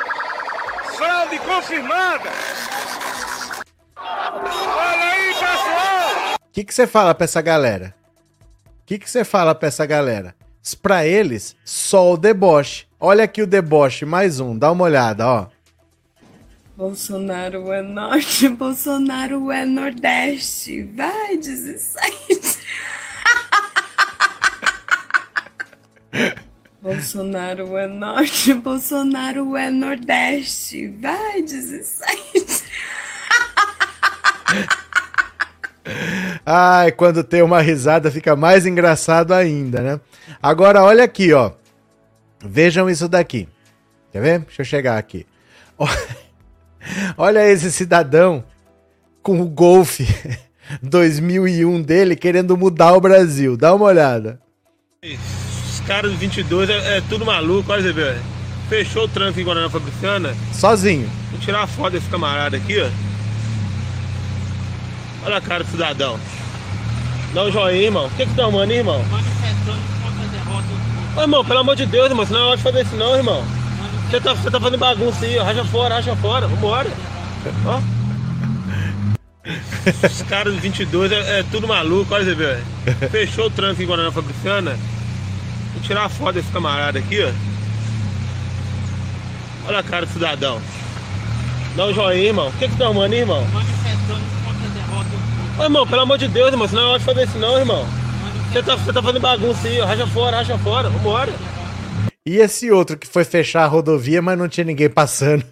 Ele foi sozinho para fechar a rua. Acho que aqui é uma rua, não é uma rodovia, mas não tinha ninguém passando. Olha que beleza. Pessoal, estamos na BR-304, Mossoró Natal, bairro Sumaré.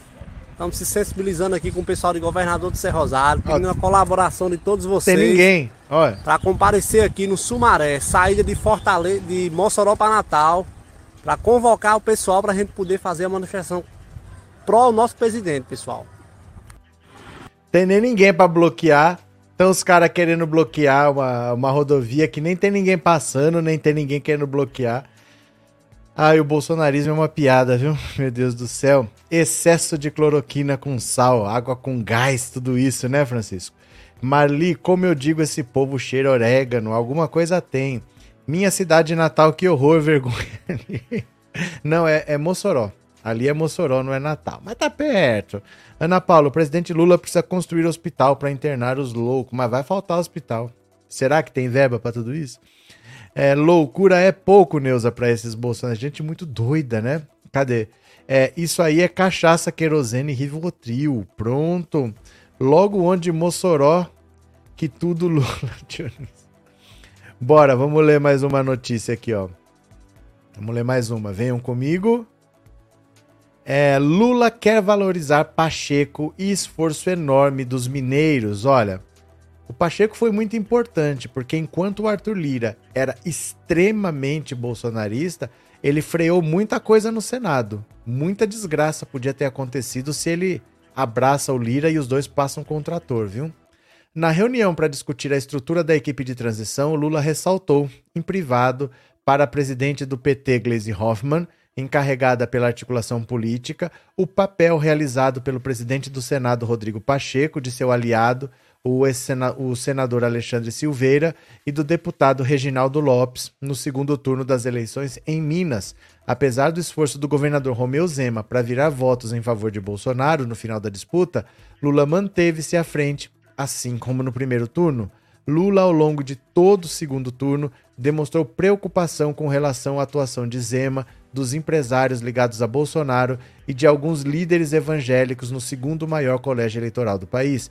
Temia que a campanha adversária, impulsionada com milionárias doações da rede do, na reta final, pudesse virar o jogo no Estado e comprometer o resultado das eleições. Ao final, a diferença de pouco mais de 49 mil votos em Minas a seu favor foi vista como uma grande vitória pelo petista, assim como nos estados do Nordeste. O presidente eleito disse que o resultado foi fruto do grande esforço das lideranças mineiras. Um dos efeitos imediatos de seu reconhecimento deve ser uma movimentação para assegurar a reeleição de Pacheco à presidência do Senado. Apesar de não querer se envolver pessoalmente na disputa, Lula reforçou aos aliados que Pacheco se manteve firme contra o avanço das pautas bolsonaristas no Senado e, por meio de Silveira, evitou uma debandada de prefeitos mineiros para a campanha de Bolsonaro. Além do PT, Lula quer que os partidos de seu arco de alianças caminhem com Pacheco no Senado. Por sua vez, Silveira e Lopes, coordenadores da campanha de Lula em Minas, podem ganhar espaço no primeiro escalão do governo petista.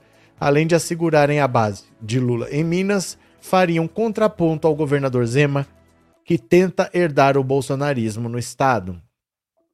Olha, a diferença do bolsonarismo para o resto da direita é que essa direita não tem muito apego aos valores que o Bolsonaro tem. Então o Zema, por exemplo, ele ficou quietinho no primeiro turno, sabendo que o eleitor dele e do Lula eram os mesmos, então ele não falou que ele era bolsonarista. Aí no segundo turno ele falou: "Não, vou apoiar o Bolsonaro contra o Lula". Agora que não tem mais o Bolsonaro, ele volta a arrastar asa pro Lula. Ele não tá nem aí. Eles não estão nem aí. Ninguém é tão irracional contra o Bolsonaro. Né? A maior parte deles, o Cláudio Castro, bolsonarista até a alma, já está arrastando as asas pro Lula. E assim vai ser. As pessoas não vão fazer tanta oposição ao Lula porque elas não são tão burras quanto o Bolsonaro. O Bolsonaro que é assim, que tem ódio, que não conversa. Na política todo mundo conversa, porque você precisa governar seu estado. Você não vai prejudicar o seu estado porque você não quer conversar com aquela pessoa. Vai sentar e vai conversar, né? Cadê? Arlete, acho que qualquer pré-adolescente bem criado tem mais maturidade que os bolsonaristas. Paulo Santos. Débora, tem que se organizar todas as torcidas organizadas para expulsar esses bozoloides. Eles têm medo de torcidas de futebol. Até a polícia tem medo de futebol, né? Sejamos justos. Mais uma para cá. É... MP apura saudação nazista feita por bolsonaristas em ato em Santa Catarina. Eu nem vou mostrar o vídeo aqui para não dar problema no YouTube mas tá no Instagram. Eu postei no Instagram. Tem coisa que não pode postar aqui no YouTube porque as plataformas têm regras diferentes, né? Então eu posto lá, eu deixo à disposição para vocês. Se vocês vierem aqui, ó, ó, venho aqui do começo. Cadê? Ó. Deixa eu ver aqui onde é que tá. Cadê o povo cantando o hino? Cadê minha gente? Acho que é esse aqui, ó. Esse aqui. Esse aqui. Se você clicar, você vai assistir. Eu não vou nem pôr. Ah, não, não é. Deixa eu ver qual que é. Ah, esse aqui, ó. Esse aqui. É esse vídeo aqui, ó. Ó. Não vou nem pôr porque para não dar problema com o YouTube, porque sabe que alguns temas a gente não pode passar aqui. Mas a gente lê a notícia. Opa, perdão. A gente lê a notícia, vai lá no Instagram que você assiste o vídeo para saber do que estão falando, tá? Ó. Manifestantes bolsonaristas que realizavam um ato contra o resultado das eleições em São Miguel do Oeste, em Santa Catarina, repetiram um gesto semelhante, semelhante à saudação nazista Sieg Heil, uma espécie de reverência. O ato aconteceu na quarta-feira, em frente ao 14º Regimento de Cavalaria Mecanizado, base do exército da cidade. O gesto que consiste na mão estendida, é repetido por centenas de pessoas, homens e mulheres, vestidos de verde e amarelo, enquanto todos cantam o hino nacional. O Ministério Público de Santa Catarina informou que está analisando o vídeo para identificar as pessoas que fizeram o gesto, que configura apologia ao nazismo considerado crime no Brasil. Ó. O vídeo que mostra o ato rapidamente se espalhou pelas redes sociais. O registro mostra as pessoas em via pública, na BR-163, cantando o hino com as mãos estendidas em direção a um tanque de guerra na entrada da base militar.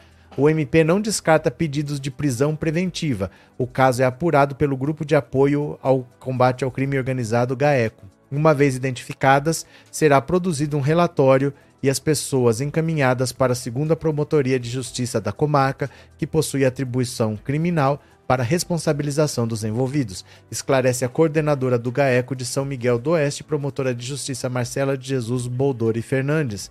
Além do GAECO, o caso é acompanhado pelo Núcleo de Enfrentamento a Crimes Raciais e Intolerância. Nas redes sociais, a Confederação Israelita do Brasil reproduziu nota oficial repudiando os atos nazistas em São Miguel do Oeste e pedindo investigação sobre o caso. Aí é que tá. Confederação Israelita do Brasil, os judeus. Eu nunca entendi. Vocês lembram na campanha em 2018, quando Bolsonaro disse que foi a uma reserva quilombola e o mais leve pesava para o mais leve pesava sete arroba, nem para procriar serviam e no governo dele não ia ter um centímetro de, de terra demarcada nem para reserva quilombola e nem para reserva indígena e o povo deu risada e bateu palma. Aquilo foi na hebraica do Rio de Janeiro. Aquilo foi na hebraica. A comunidade israelita do Brasil repudiou, porque aquilo eram judeus batendo papo para isso que está acontecendo. Agora eles estão preocupados do povo fazer saudação nazista. Quem seria as vítimas de Bolsonaro? Quem seria a vítima de soprar essa brasa que estava lá embaixo e que agora virou uma labareda? A gente não pode desprezar esses sinais porque eu me acho imune. Os judeus sempre vão ser vítima de perseguição. É uma coisa que é histórica na humanidade. Sempre tem algum povo que coloca eles como bode expiatório e começa a perseguir. Então eles têm que ter muito cuidado nisso. O Roberto Justus é judeu e apoia o Bolsonaro. Queria que o Bolsonaro fosse reeleito. Como pode isso? Porque são pessoas instruídas, né? Não são pessoas que foram manipuladas. Não, não são pessoas instruídas que sabem o que estão fazendo e estão dando trela para um cara desse. Aí a gente chega nesse ponto aqui, ó Agora solta a nota de repúdio. Mas a semente estava aí desde sempre. E a gente avisava. E eles falavam chorar mais. Né? Agora tá todo mundo vendo o que que faz. Que soltaram o pitbull, como disse o Boulos, né? Soltar o pitbull é fácil, difícil depois é aprender o pitbull. Agora como é que faz, né? Eu fiquei muito triste quando eu vi aquelas imagens que eram lá na hebraica. Eu falei, por que judeus estão batendo papo com um cara tão racista como esse, eles não sabem que o racismo sempre vai para cima deles? Aí, é questão de tempo, né? É, a compra de votos foi escancarada, só pilantra apoiou Bolsonaro. A nossa sorte é que somos compostos por maioria honesta. Não, Carlos, não é isso. A nossa sorte é que tem o Lula. Qualquer outro, por mais honesto que fosse, teria perdido essa eleição.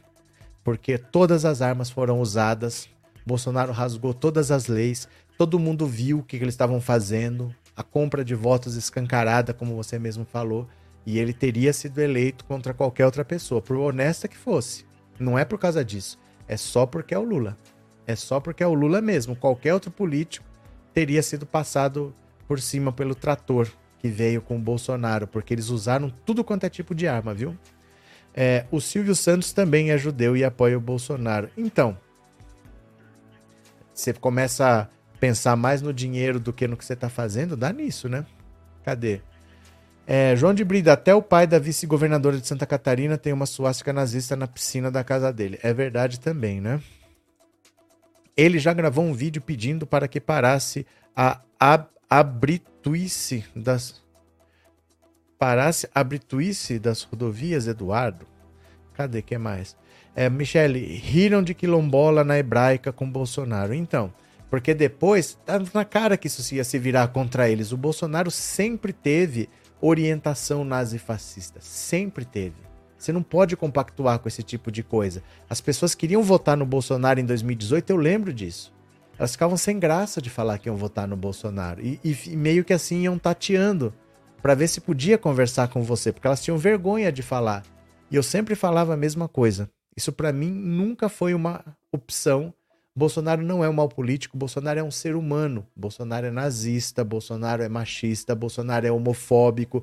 Ele não respeita ninguém. Esse cara não pode ser cogitado para ser presidente da República. Não deu outra. Na pandemia ele ia cuidar de quem? Ele é um pai que chama o filho por número, não chama o filho por nome. Você tem que ver que ele não tem valores mínimos para ser considerado como chefe de uma nação. Não, mas eu vou votar, faz arminha com a mão. Tava na cara que ia dar nisso. Mas as pessoas ignoraram, falaram que era mimimi, que era vitimismo. Aí deu no que deu. Agora estão vendo o que, que faz para segurar o neonazismo, né? Como é que faz agora? Ana Lu, você sabe por que a conta do André Valadão foi banida? Porque ele fala mentira. Porque ele fala mentira. Ele está sendo investigado há muito tempo. Ele é um dos apoiadores do Bolsonaro que fica disseminando fake news, né? Por causa disso. Porque ele, porque ele mente. Porque ele é um cristão que mente. O que, que a gente vai fazer, Ana Lu? Foi isso. Obrigado pelo superchat, viu? Ri muito com não vamos recorrer. Mas ela não retrocedeu, ela correu para frente, não é incoerente. Obrigado, Débora. Obrigada pelo superchat. A cena é ridícula mesmo. Por isso mesmo que eu postei. Guia Martins, aqui no Rio, alguns evangélicos estão acordando por causa do Malafaia apoiando Lula, tadinhos. Como é que... Agora é tarde. O Malafaia daqui a pouco tá beijando a mão do Lula e tá orando por ele de novo, né? É... Bozo fez vídeo pedindo para abrir as rodovias. Ok, mas ele ao mesmo tempo disse que outras manifestações são vá. Gente, pelo amor de Deus. Tá acabando o mandato do Bolsonaro, vocês ainda estão preocupados com o que o Bolsonaro falou. Sinceramente, eu não sei o que, que vocês querem. O que, que precisa para vocês entenderem que Bolsonaro mente? Ah, e o Bolsonaro falou. Gente, pelo amor de Deus. Quatro anos de mandato, vocês ainda não entenderam? Ah, mas ele pediu para sair. Gente, é o Bolsonaro. Ou ele está mentindo, ou isso é um código. Quando ele fala para parar uma coisa, é a senha para começar outra. Nunca é porque ele quer que as coisas parem, porque ele criou juízo. Bolsonaro é um arruaceiro, é um baderneiro, ele quer encrenca, ele é um criminoso.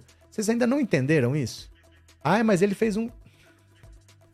Que, que precisa acontecer? São quatro anos disso. De verdade, assim, o que, que ainda precisa acontecer? Ah, mas ele falou. Vai ter golpe? O Bolsonaro falou. Não é possível, de verdade, assim, né? Quatro anos depois. José Campos, muita gente até o STF ajudou a chocar o ovo da serpente. José, Rogério Skylab. Rogério Skylab. Ouça isso aqui, ó. Ouça. Bolsonaro foi alimentado por eles, né? E eles devem ter se arrependido profundamente. Profundamente. Globo News, Rede Globo, todos, todos. STF. STF. O que, que o STF fez com Lula? Não, não permitiu que ele fosse ministro da Dilma? é, é, insuflou a prisão dele, é, confirmou um impeachment. O STF é muito responsável por essa situação. O STF criou esse monstro. Entendeu? E agora eles estão tendo que correr atrás para tentar corrigir a merda que eles fizeram. O STF deu graças a Deus que o Lula venceu. Porque se o, se o Bolsonaro fez tudo o que fez e ele é reeleito, ele fecha o STF e ninguém ia falar nada. Gente, olha o que, que ele fez. Se ele é reeleito, todo autoritário, todo líder autoritário, se tem um segundo mandato, ele radicaliza. Porque se fica por isso mesmo, né? Carlos, 48 horas com Bolsonaro calado foram os melhores momentos do governo dele. Não, teve um dia, em 2019, que ele ficou três dias sem falar. Eu acho que ele fez uma cirurgia na boca, operou um dente lá. Ele ficou três dias sem falar. Teve isso também, mas foi 2019. Cadê que mais? É, vira ano, vira casaca, os golpistas neo-evangélicos já verás. Como assim, Débora? Como assim? Vamos ler mais uma? Ah, não, já deu nove horas, né? Caramba, nove horas já? Então deixa eu pegar aqui, ó. Eu vou ler as mensagens de quem colaborou com o Pix. Valeu? Deixa eu pegar aqui, ó. Mensagens do Pix. Bora.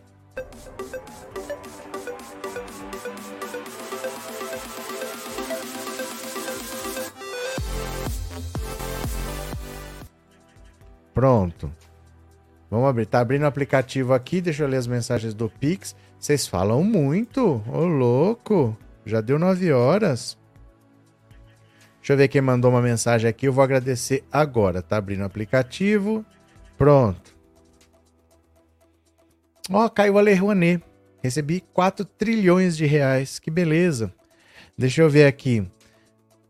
Se informar é bom se informar com o professor Roberto é melhor ainda, disse Juliana Romano Claudino. Muito obrigado, Juliana. Valeu. É, parabéns pelos seus esclarecimentos, ajudam muito. Iracira Gomes Silva Giovannini. Muito obrigado, Iracira. Cadê quem mais? Gilza de Matos Capistrano. Muito obrigado, Gilza. Maria Jesus Macedo. Muito obrigado. Samuel Gefone dos Santos, obrigado também. É... Deise Pimentel, muito obrigado. Raimundo Ferreira do Amaral, muito obrigado, Raimundo. E Elisete dos Reis Ribeiro, muito obrigado também. Agora a gente vai fazer o resumo do dia. É um minuto. Você fica onde você está, que você vai ser direcionado automaticamente para o resumo do dia, tá? Se inscreva nesse canal porque é um canal reserva. Então, se dá algum problema nesse canal aqui, eu vou falar com vocês por lá. Então é importante que vocês estejam inscritos lá, porque a gente nunca sabe. O YouTube você já viu. Então, pelo menos, pelo menos você se inscreva. Você vai ser direcionado, não precisa fazer nada. Essa live vai acabar, começa outra, mas você se inscreva se você não quiser assistir a live. São 10 minutinhos, mas pelo menos se inscreva. Valeu? Obrigado. Amanhã tem mais. Vamos pro resumo do dia. Beijo.